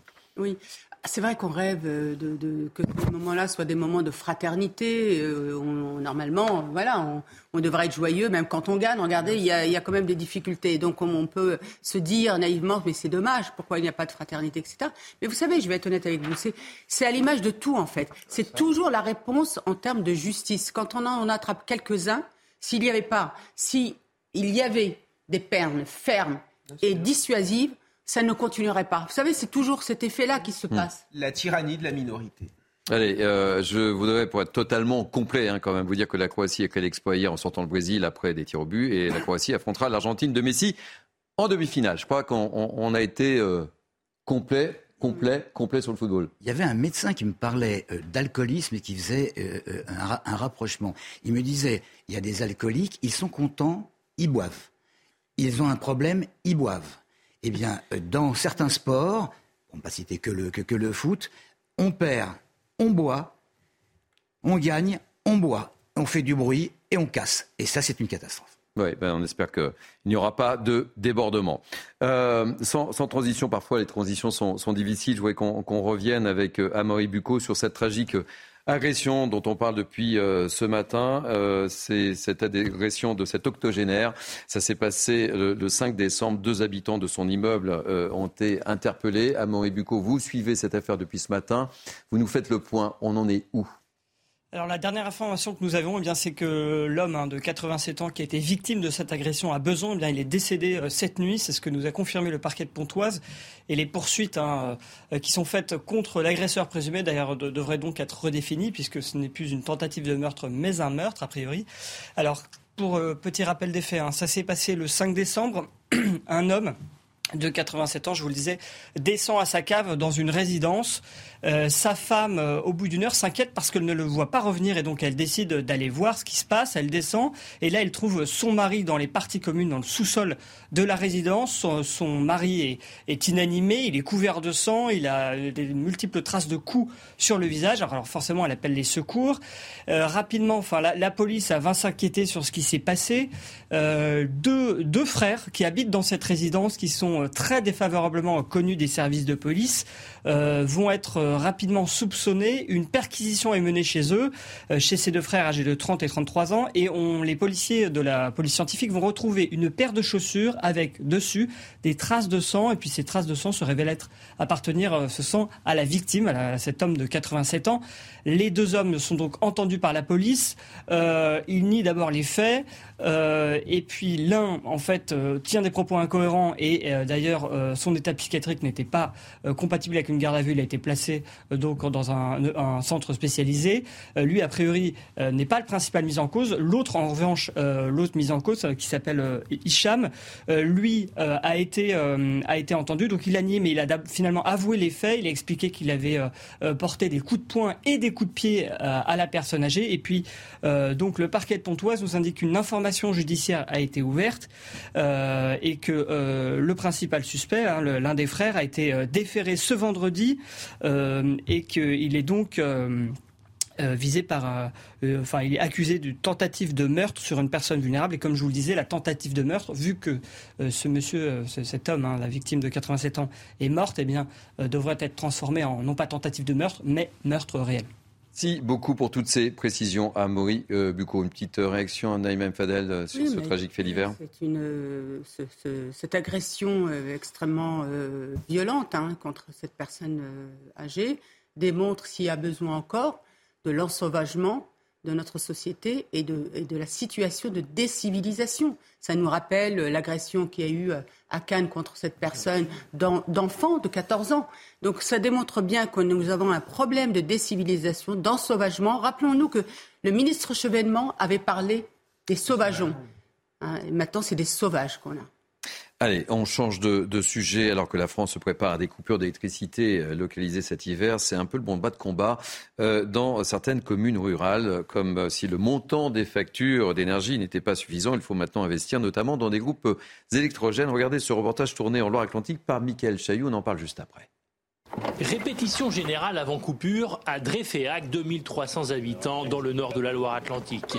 Le conseiller municipal rentre du magasin de bricolage tout proche avec deux groupes électrogènes dans son coffre à 500 euros l'unité. Le premier est installé ici, au sous-sol de la mairie, à deux pas d'une pièce stratégique. On a investi dans un, dans un groupe électrogène pour pouvoir pallier euh, à l'autonomie un peu courte des, onduleurs et de pouvoir maintenir le, serveur euh, en fonctionnement. Objectif ne pas perdre de données et faire repartir au plus vite les 11 PC de la commune après la coupure.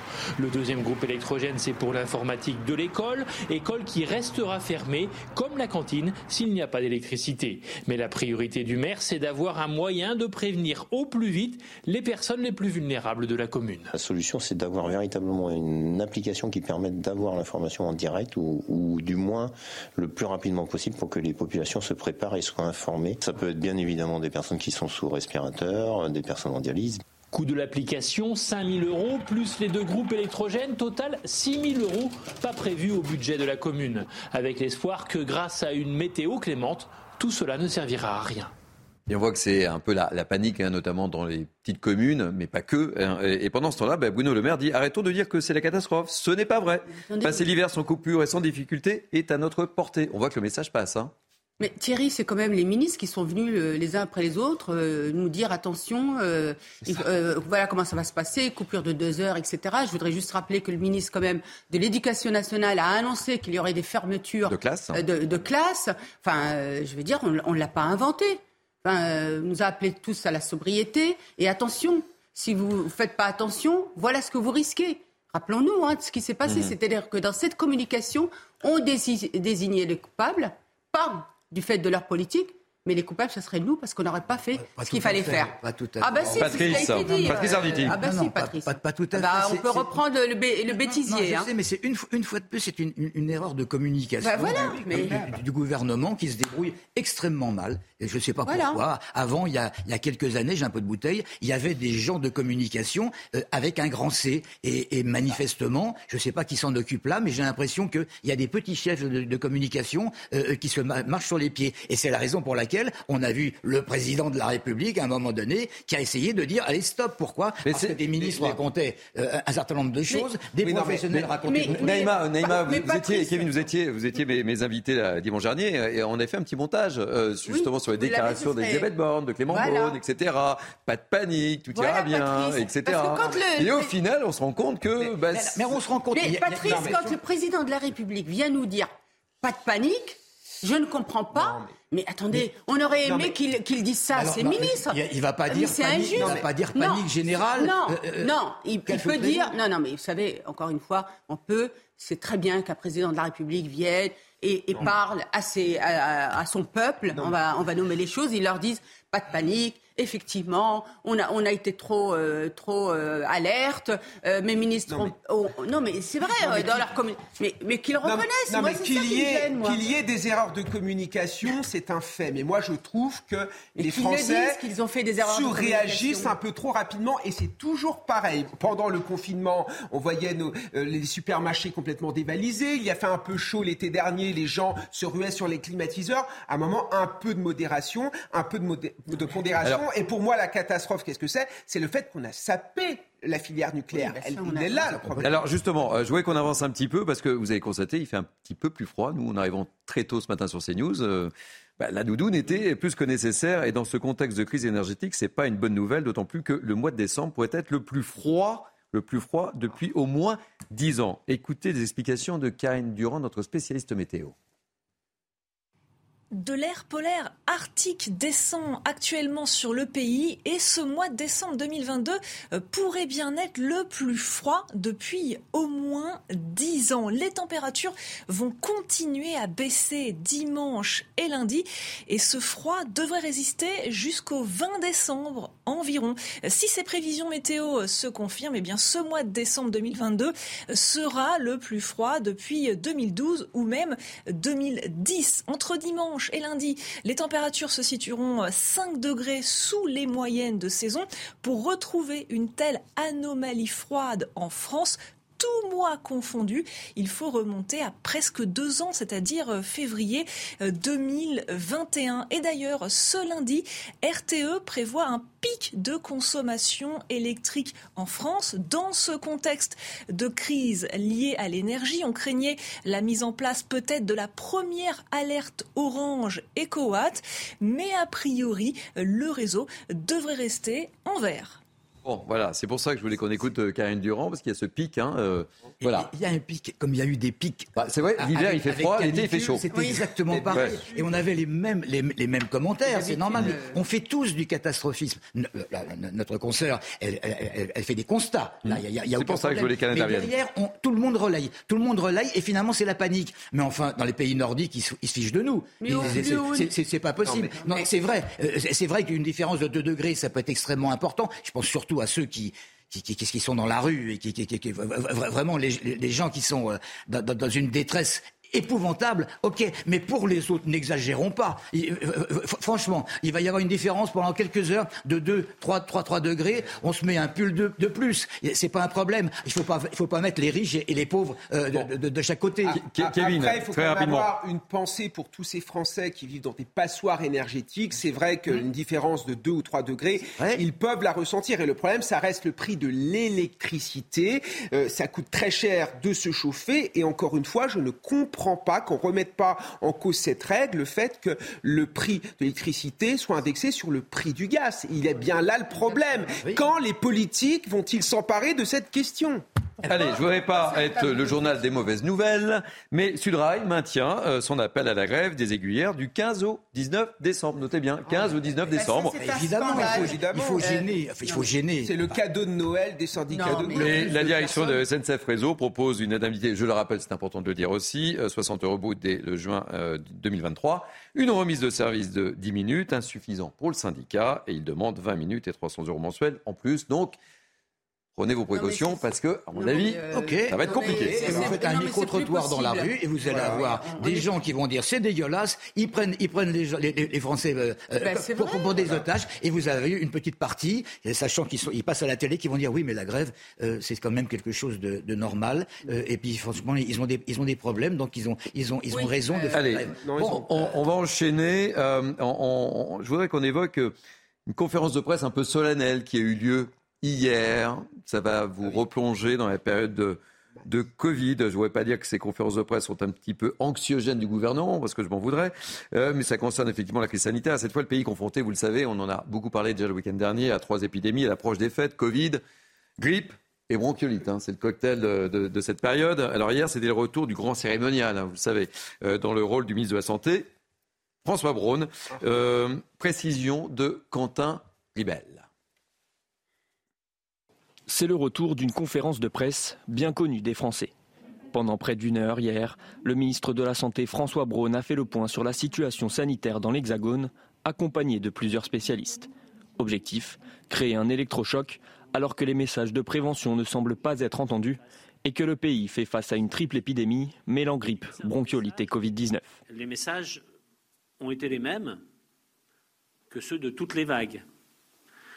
Ce que l'on constate, c'est que les messages sont moins bien passés. C'est-à-dire qu'ils ont moins bien été relayés aussi. Car l'heure est grave. 9,9 millions de vaccins contre la grippe ont été vendus, soit une baisse de 5% par rapport à 2021. Concernant le Covid, 2,8 millions de personnes ont été vaccinées depuis début octobre, bien moins que nos voisins européens. Conséquence, dans les services de soins critiques, plus de 1100 personnes atteintes par le virus sont hospitalisées et le nombre de nouveaux cas quotidiens atteint les 58 000, un chiffre en hausse de 16% en une semaine. Se laver les mains, aérer les pièces régulièrement, porter le masque dans les lieux clos où la promiscuité est de mise. Nous avons adopté ces comportements en pleine crise Covid. Nous avons réussi à vivre avec, et le plus souvent à bien vivre avec. Revenons-y le temps de cet hiver. Un rappel qui sonne comme un dernier avertissement. En début de semaine, François Braun avait assuré qu'il n'aurait pas la main qui tremble s'il fallait rendre à nouveau le masque obligatoire un peu le sentiment, euh, Kevin Bossuet, de se replonger euh, il n'y a pas si longtemps, en pleine période Covid. Ah, mais c'est... attention, hein. C'est retour vers le passé avec les mêmes recommandations ubuesques, avec ce ton paternaliste qui agace profondément les Français. Alors, le retour du masque, ce qui est complètement, enfin, c'est pas stupide, mais ça n'a pas de sens. On sait très bien que le retour du masque offre un blanc-seing à celui qui le porte pour surtout ne, ne, pas respecter les autres gestes barrières, comme le fait de se laver les mains ou d'utiliser le gel hydroalcoolique. En outre, moi, je prends le métro, ce qui n'est sans doute pas le cas euh, du ministre de la Santé. Les gens prennent le masque, le mettent sur euh, le visage, le remettent dans la poche. Parfois, ils réutilisent le, masque un jour sur deux. Donc, finalement, c'est vecteurs de contamination. Et surtout, moi, j'ai l'impression que toutes ces recommandations-là ne sont là que pour cacher l'impuissance d'un ministre qui n'arrivera pas à réformer l'hôpital public. Parce que le vrai problème, c'est qu'on n'arrive pas, en effet, à accueillir à l'hôpital tous ceux qui sont malades. Il faut peut-être s'interroger là-dessus. Donc, les Français en ont ras-le-bol d'être spectateurs d'un gouvernement qui sombre euh, dans l'infantilisation et qui sombre dans l'impuissance. Alors, pédagogie ou infantilisation, comme le dit Kevin Bossuet, et Patrice Il y, a infantilisation, mais Kevin a raison de, parler de, l'hôpital. C'est ce qui est le plus important. Et c'est la raison pour laquelle ce ministre, aurait pu être d'autres, de toute façon, il y en a d'autres qui prendront la parole après, euh, euh, euh, répète inlassablement des choses. Mais franchement, franchement, quel est le couillon, je m'excuse du terme, mmh. quel est le Attention à vos termes, mon cher. Quel est le couillon qui ne sait pas que se laver les mains, se laver les mains après, avoir... C'est pas possible. C'est ridicule. Mais, il, cherche à limiter les entrées à l'hôpital. Donc il est obligé de, de, redire ça. Vous savez, c'est vous rentrez dans votre voiture, bah, vous attachez votre ceinture. Ok, mais c'est de l'infantilisation et, et le problème, c'est que ça braque les Français. Et je suis d'accord avec Kevin, ça braque les Français, ça les ennuie qu'on les prenne qu'on les prenne pour des gosses. Il y a une histoire de bon sens et, et le bon sens, ben, j'espère qu'il sera payant à un moment donné. Vous n'avez même pas d'aller dernier mot, juste avant la pause pub. De, de, de ces propos alarmistes. On sait très bien qu'aujourd'hui, le Covid, faut le vivre avec. C'est comme avec la grippe. Et effectivement, il faut que ce soit les personnes les plus fragiles et les personnes âgées qui, se, euh, euh, qui doivent se faire vacciner. Pas les autres. On sait très bien que ce pas les personnes les plus jeunes, etc., qui n'ont aucun problème de santé, qui sont les plus à, risque. Et aujourd'hui, au lieu d'aller faire un travail, notamment, je lui suggère, à Monsieur le ministre, il y a des collectivités, il y a l'AMF avec qui, l'Association des maires de France, avec qui il faut faire un travail parce que les collectivités savent parfaitement quelles sont les personnes fragiles et les personnes âgées pour faire un travail de sensibilisation auprès de ces personnes cibles.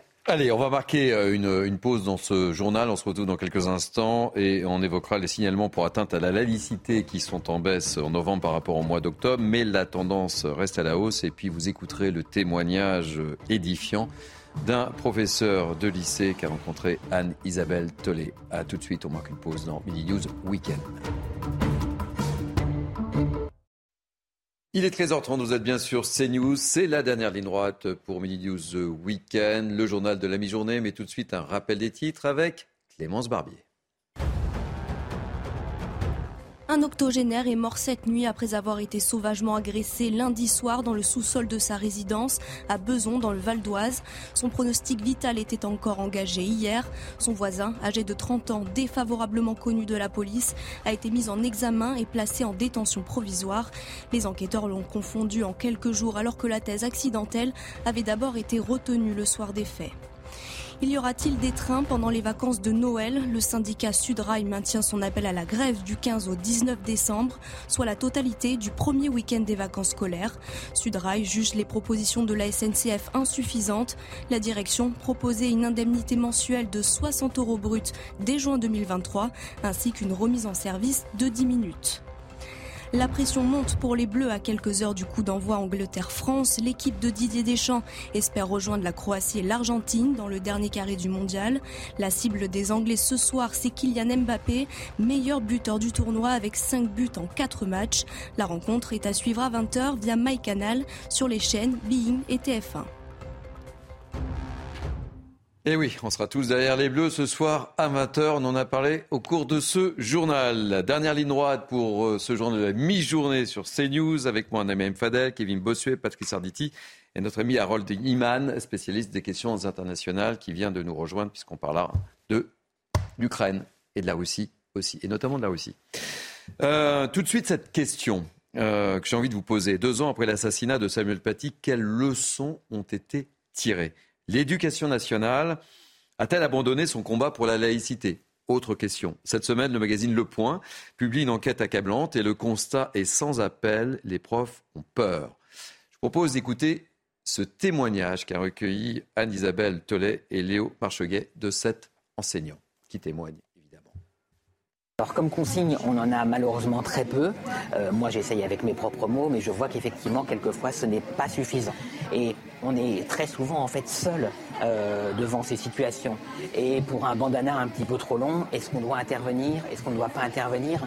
Et c'est vrai qu'on aimerait euh, une plus grande, euh, un plus grand soutien de notre hiérarchie pour savoir à quel point intervenir ou à quel point se dire que non, ça, peut passer et que c'est simplement un ornement de cheveux. Euh, Kevin Bossuet, euh, je me tourne vers vous en tant que professeur d'histoire. C'est la question, ou les deux questions que, je posais, hein, je les rappelle.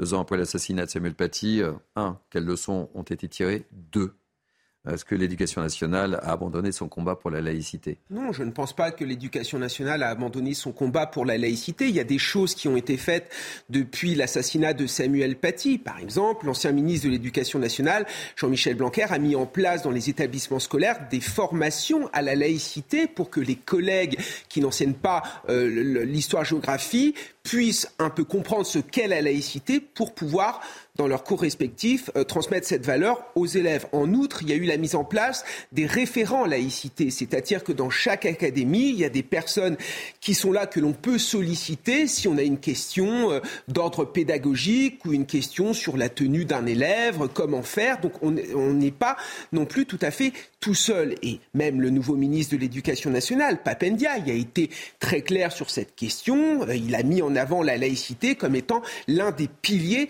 de notre République. Alors après, c'est vrai que dans la pratique, les professeurs sont seuls face à leurs élèves, les professeurs sont seuls face aux parents et que parfois, ils ont un peu peur d'aborder certaines questions, ils appréhendent euh, la réaction de certains élèves et ils ont peur que le cours finalement dérape. Et ce qui est inquiétant, c'est que ça, ça concerne les euh, enseignants les plus jeunes, peut-être ceux qui sont les moins bien formés, ceux qui ont moins conscience qu'ils sont là aussi pour transmettre les valeurs de la République sur différents territoires et de lutter contre l'antisémitisme, l'homophobie ou encore euh, le sexisme. C'est ça aussi le rôle des hussards noirs de la République. On est là aussi pour ça. Alors, quelques chiffres de l'étude IFOP. 56% des enseignants disent s'être déjà auto censurés pour éviter les incidents sur les questions de religion.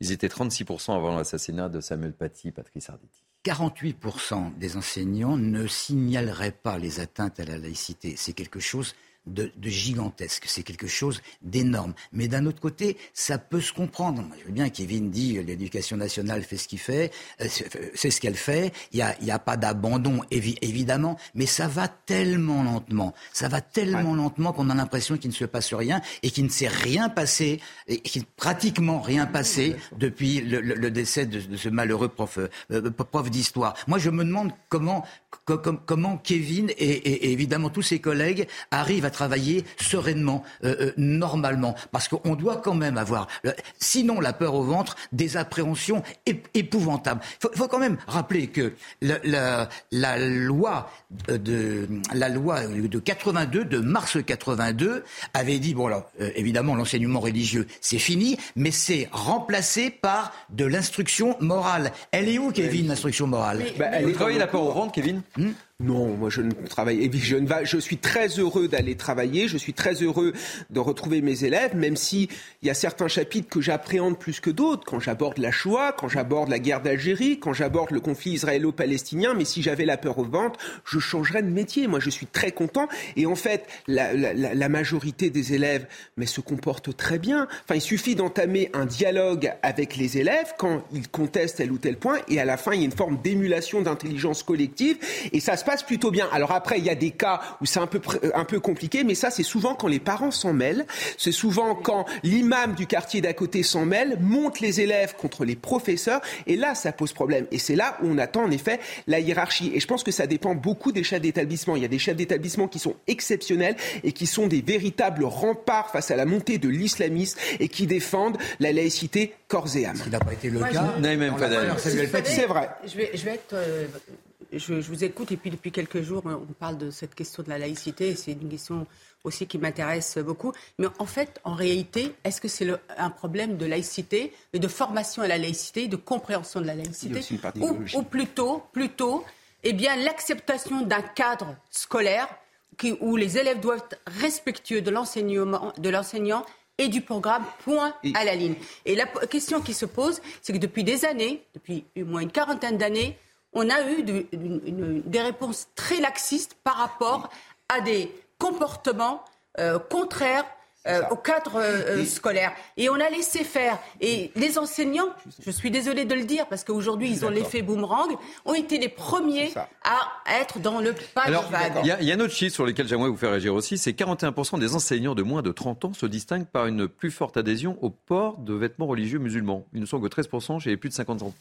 Oui, bien sûr, il y a une part aussi d'idéologie, et c'est vrai que ce sont les professeurs les plus anciens qui sont attachés à la laïcité, qui peut apparaître pour certains jeunes collègues comme étant un concept complètement ringard. Et c'est là où on se dit que l'école a raté quelque chose, parce que les jeunes professeurs qui arrivent sont le fruit finalement de l'école républicaine. Et peut-être qu'en effet, qu'on n'a pas, on ne réussit pas suffisamment à enseigner correctement la laïcité. Moi, quand j'enseigne la laïcité, il y a beaucoup d'élèves qui me disent, mais monsieur, la laïcité, c'est contre les musulmans. Mais monsieur, la laïcité, c'est contre les religions. Mais ce n'est pas ça, la laïcité. C'est au contraire, c'est l'ouverture. C'est faire en sorte d'accepter toutes les religions dans un cadre bien strict pour que tout le monde puisse s'entendre. Et j'aimerais ajouter quelque chose par rapport à ce qu'a dit très justement Naïma. Il y a aussi le problème de l'idéologie. Vous avez quand même des enseignants qui sont très mal à l'aise vis-à-vis des valeurs républicaines et qui prennent en grippe les républicains fervents. D'ailleurs, on l'a vu avec Jean-Michel Blanquer, qui était un fervent républicain.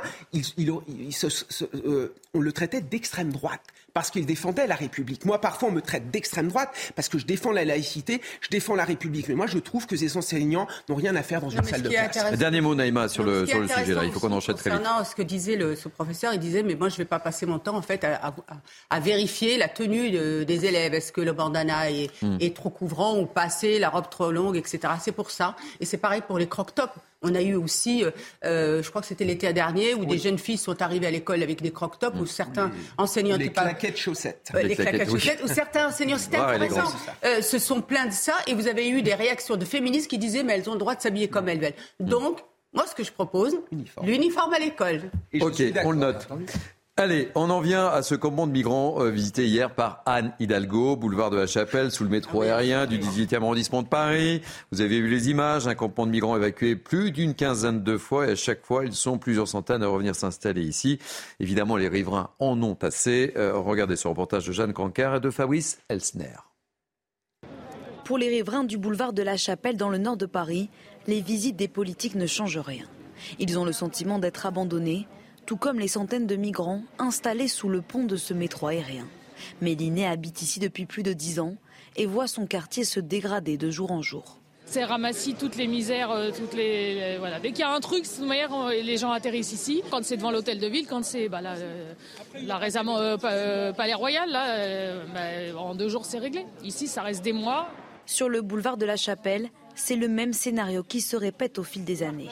Ce campement de migrants est inlassablement évacué sans que de vraies solutions ne soient trouvées sous les yeux impuissants des habitants. Vous pouvez imaginer ce que c'est que de vivre avec 1000 personnes en situation extrêmement précaire qui vivent dans la rue, euh, avec tout ce que ça génère. On a vécu ça en, en 2015-2016. Le quartier s'en est pas remis. La mairie a investi 20 millions d'euros pour réhabiliter l'endroit ensuite. Et voilà, on retombe à la case départ. De son côté, la mairie de Paris renvoie la balle au gouvernement et demande à l'État de travailler pour apporter des solutions concrètes de mise à l'abri. Alors, Patrice Arditi, je vous vois piaffer d'impatience. Je me tourne vers vous, je vous donne la parole. Je vous sens particulièrement remonté. Remonté parce que c'est quelque chose d'atroce. On ne peut pas parler d'Anne Hidalgo sans qu'immédiatement on vienne sur le terrain politique. Madame Hidalgo, je me fiche qu'elle soit euh, socialiste ou pas. Ce que je vois simplement, et c'est un constat, c'est la plus mauvaise communicante que j'ai jamais vu dans ma vie. C'est quelque chose. Bon, c'est comme ça. C'est comme ça. Elle a peut-être, elle a probablement des qualités, euh, bien entendu, Madame Hidalgo. Mais là, je ne sais pas encore par qui elle est conseillée. Venir voir le camp de migrants, c'est une bonne chose. Décidément, ce matin, les chargés de communication, ils ont presque pour leur grade avec vous, hein, ce ah, matin, Patrice. bien sûr, venir voir ce camp de migrants, c'est bien. Rester quelques minutes sans pénétrer dans ce, dans ce camp de migrants, uniquement pour dire face au, face au micro, c'est l'État qui est responsable, mais mais c'est d'une bêtise crasse et c'est même presque de la lâcheté. Alors je veux passer sur les insultes qu'elle a subies. Il y a un gars qui lui a dit qu'elle était, pire que la peste espagnole. C'est mm. complètement crétin. Mm. C'est complètement crétin. Mais, mais franchement, madame, changer de métier, c'est pas possible. Allez, un mot de politique. Euh, vous le savez peut-être, mais les écologistes d'Europe Écologie Les Verts désignent officiellement aujourd'hui à Rungis leur nouvelle secrétaire nationale. Elle s'appelle Marine Tondelier. Marine Tondelier. Marine Tondelier, voilà. Elle est connue pour son combat contre le Rassemblement national dans le pas de Calais. Et puis, toujours concernant les Verts, cette image, on va prendre la direction de Bordeaux. On oublie le sapin traditionnel et les guirlandes énergivores. On voit le maire de Bordeaux, mairie écologiste. Écologiste oblige, le sapin en verre installé depuis l'année dernière est désormais illuminé avec des LED beaucoup moins consommatrices d'énergie. Petit mot sur le sapin, il vous plaît Il y en a un est beau Il y en a un autre qui s'installe avec des bouteilles. Des bouteilles recyclables. Ah oui Où ça? Eh ben à Bordeaux, je crois aussi. À Bordeaux Ah ouais, je savais pas. on va demander à nos. on va demander à Antoine Estève de, de, de, faire une petite enquête. Ça, c'est pas laid. Hein non, mais ça, ça c'est pas laid par rapport à ceux qui mettent des, des sapins en, en, en, contreplaqué, en je sais pas quoi, en, en, buvard recyclé. Non, mais, moi, moi j'aime bien les, les, les, sapins traditionnels. j'aime bien. on en avait beaucoup parlé l'an dernier, ça avait fait beaucoup de bruit. Hein, parfois, mais, euh, oui. parfois, les plus illuminés, ce ne sont pas les sapins. Hein. Quand je vois ce que c'est je peux vous dire que. Oula Allez, on enchaîne, on va prendre la direction de euh, l'Ukraine euh, avec Vladimir Poutine qui évoque euh, les dernières heures la nécessité de trouver un accord entre Kiev et Moscou. Le président russe s'est exprimé lors d'un sommet régional au Kyrgyzstan. Je vous propose de l'écouter et ensuite on pose la question à Harold Iman. Il y a ce problème de confiance. Comment négocier? Sur quoi? Négocier est-il possible? Avec qui? Avec quelle garantie? C'est un problème, bien sûr. Mais de toute façon, à la fin, il faudra négocier. Je l'ai souvent dit, nous sommes prêts à négocier. Nous sommes ouverts. Alors, Harold Iman, ça veut dire quoi très concrètement? Alors les mots sont comme des pions que l'on avance. c'est le moins qu'on puisse dire là. Hein. Absolument. Alors Vladimir Poutine prétend vouloir négocier, mais ce borne a posé des questions à l'air, à qui je parle, etc. Bon, ça ce n'est pas vraiment une, une, démarche diplomatique. Les négociations techniques existent déjà, ce qui explique l'échange de prisonniers entre la basketteuse américaine Britney Griner et le marchand d'armes russe Victor, euh, euh Victor Bout. Et on négocie euh, dans l'ombre au sujet des centrales nucléaires dans la zone des combats, sans grand succès pour l'instant. Alors si on se réfère encore à cet échiquier, Vladimir Poutine a accusé les Occidentaux de penser à la terrible frappe préventive. Dans, la même conférence, il a dit, mais d'ailleurs, les Occidentaux, ils pourraient faire une frappe préventive, et d'ailleurs, nous qui n'avons pas cette doctrine, nous pourrions y penser, frapper préventivement. Donc difficile de négocier avec tout ça. Il semble avoir compris deux choses, Vladimir euh, Poutine. La conquête de nouveaux territoires était désormais impossible parce que son armée n'avance plus. Et l'Occident veut limiter l'échelle de la guerre et ne pas l'obliger à utiliser l'arme nucléaire. Et donc, il pianote sur les nerfs des Occidentaux alors même que les bombardements continuent sur toutes les infrastructures de l'Ukraine. Donc, c'est un jeu de poker monteur là. Hein. Allez, il nous reste cinq minutes. La surprise? C'est le moment de la surprise pour terminer ce journal. Vous savez ce qui se passe ce soir, on en a beaucoup parlé, à 20h. Oui. Il y a un certain match. Oui. Bon, eh ben, on va retrouver euh, quelqu'un, je ne savais pas qu'il était aussi fan que ça. Euh, je vous donne son nom. Gilbert Montagnier est en direct avec nous dans Billy News Weekend. Bienvenue, welcome Gilbert Montagnier. On est ravis de vous accueillir. Ils ne le savent pas, mes invités. Ah, c'est génial. Ravi. Alors, vous êtes fan de foot, Gilbert? Ben, écoutez, je suis pas un grand aficionado, mais, mais les matchs importants, quand même, je les regarde à ma façon, mais je les regarde. Ça m'intéresse parce que il y a l'émotion, il y a la magie, il y a l'anticipation, euh, et, et tout ça, je le vois à ma façon, mais je le vois très bien. Et euh, donc, j'ai regardé dimanche, notamment le match où euh, Kylian a- marqué deux buts, si je me, si je me souviens bien. C'est ça. Et, et euh, le téléphone sonne, j'ai Didier euh, Barbelivien qui m'appelle, et je lui dis T'as vu, le Kylian, c'est extraordinaire et tout. Il me dit Mais c'est dingue que tu me parles de ça parce que moi, j'ai écrit quelques phrases. Tu veux pas essayer de la, de la chanter sur, euh, sur les sonates des tropiques? Je lui dis Bah, euh, oui, pour voir comment ça va faire. Et le lundi matin, je- je- le lendemain matin, dans mon home studio, j'ai fait la, you know, le soundtrack, la- la- tout ce qui entoure la voix. Et puis je l'ai chanté une fois, puis voilà. Mais moi, je savais pas que ça allait faire tout ça. C'est incroyable. Mais c'est génial. Et alors, justement, là, il nous reste 3-4 minutes. Oui. Vous savez ce que je vous propose de faire? Vous le savez, vous, vous y attendez, Gilbert Bah, si c'est euh, photographe, ça va être. Non, ce que j'aimerais, ce que j'aimerais. Ah on, on va la rappeler tout de suite parce que euh, il, a fait en fait euh, l'histoire. J'espère que ça va marcher hein, parce que autrement je vais vous demander de chanter là, parce que j'ai 4 minutes pour meubler là. hein. ça va pas être facile si je commence à chanter.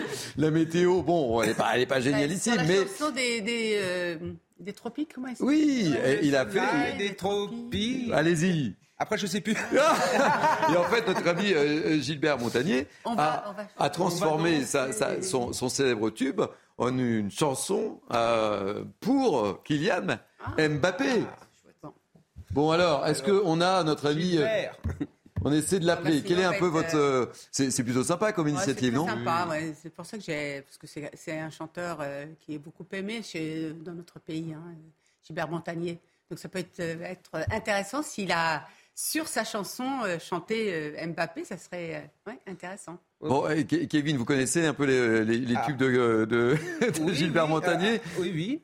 Je, je, Moi, si je sous les sunlight Johnny, des tropiques, peux, mais- je crois que c'est Allez. ça que je connais. Gilbert Montagnier. Ah, voilà. Alors, attention, vous êtes prêts? C'est en direct sur Midi News Weekend. Allez, on y va. On y va. On y va. Alors, on y va. Ne demandez pas de chanter, hein. Ah oui, oui. Sans, sans, sans, sans, sans rien derrière. Et ça commence comme ça. Hey, Kylian. Tous tes buts sont magnifiques. En équipe de France, t'es magique.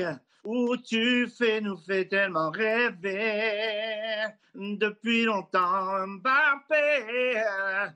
Tu fais briller ton équipe. Tu rends tous les bleus électriques. Encore trois matchs pour gagner. La Coupe du Monde, Mbappé. Wouh! Mbappé. Mbappé. Mbappé. Oh, non, non, dans. Et toute l'équipe de France. Et toute l'équipe de France. Yeah. Bravo Bon allez, merci mille fois, on était ravis de vous accueillir. Un pronostic, Gilbert? Ah ben, mon pronostic, j'ose le donner alors que j'y connais rien du tout. Euh, deux pour la France. Combien? l'Angleterre. Deux. pour la France. 2-1. 2-1. 2-1 vous aussi Ouais. Bon, et, un- et un but de Mbappé, évidemment, ou deux buts de Mbappé. Ah bah oui, euh, Kylian, c'est quand tu veux. Hein. On compte sur toi. Et sur tout le monde d'ailleurs. On se retrouve peut-être demain, Avec plaisir. en cas de victoire. Ok. Ok, merci mille fois. On était ravis de vous accueillir. Eh bien, écoutez, on va terminer comme ça, en chanson. C'est les petites surprises du Mini News Weekend. Merci mille fois. Euh, merci de nous avoir suivis. Vous êtes de plus en plus nombreux à suivre ce rendez-vous. Euh, merci à François Epp et à Cynthia Pina. Merci à Isabelle Tollet qui m'ont aidé à préparer ces 2h30 d'informations. Merci à Jacques Sanchez et à Barbara Delab à la promotion. Merci aux équipes en régie. Euh, merci encore.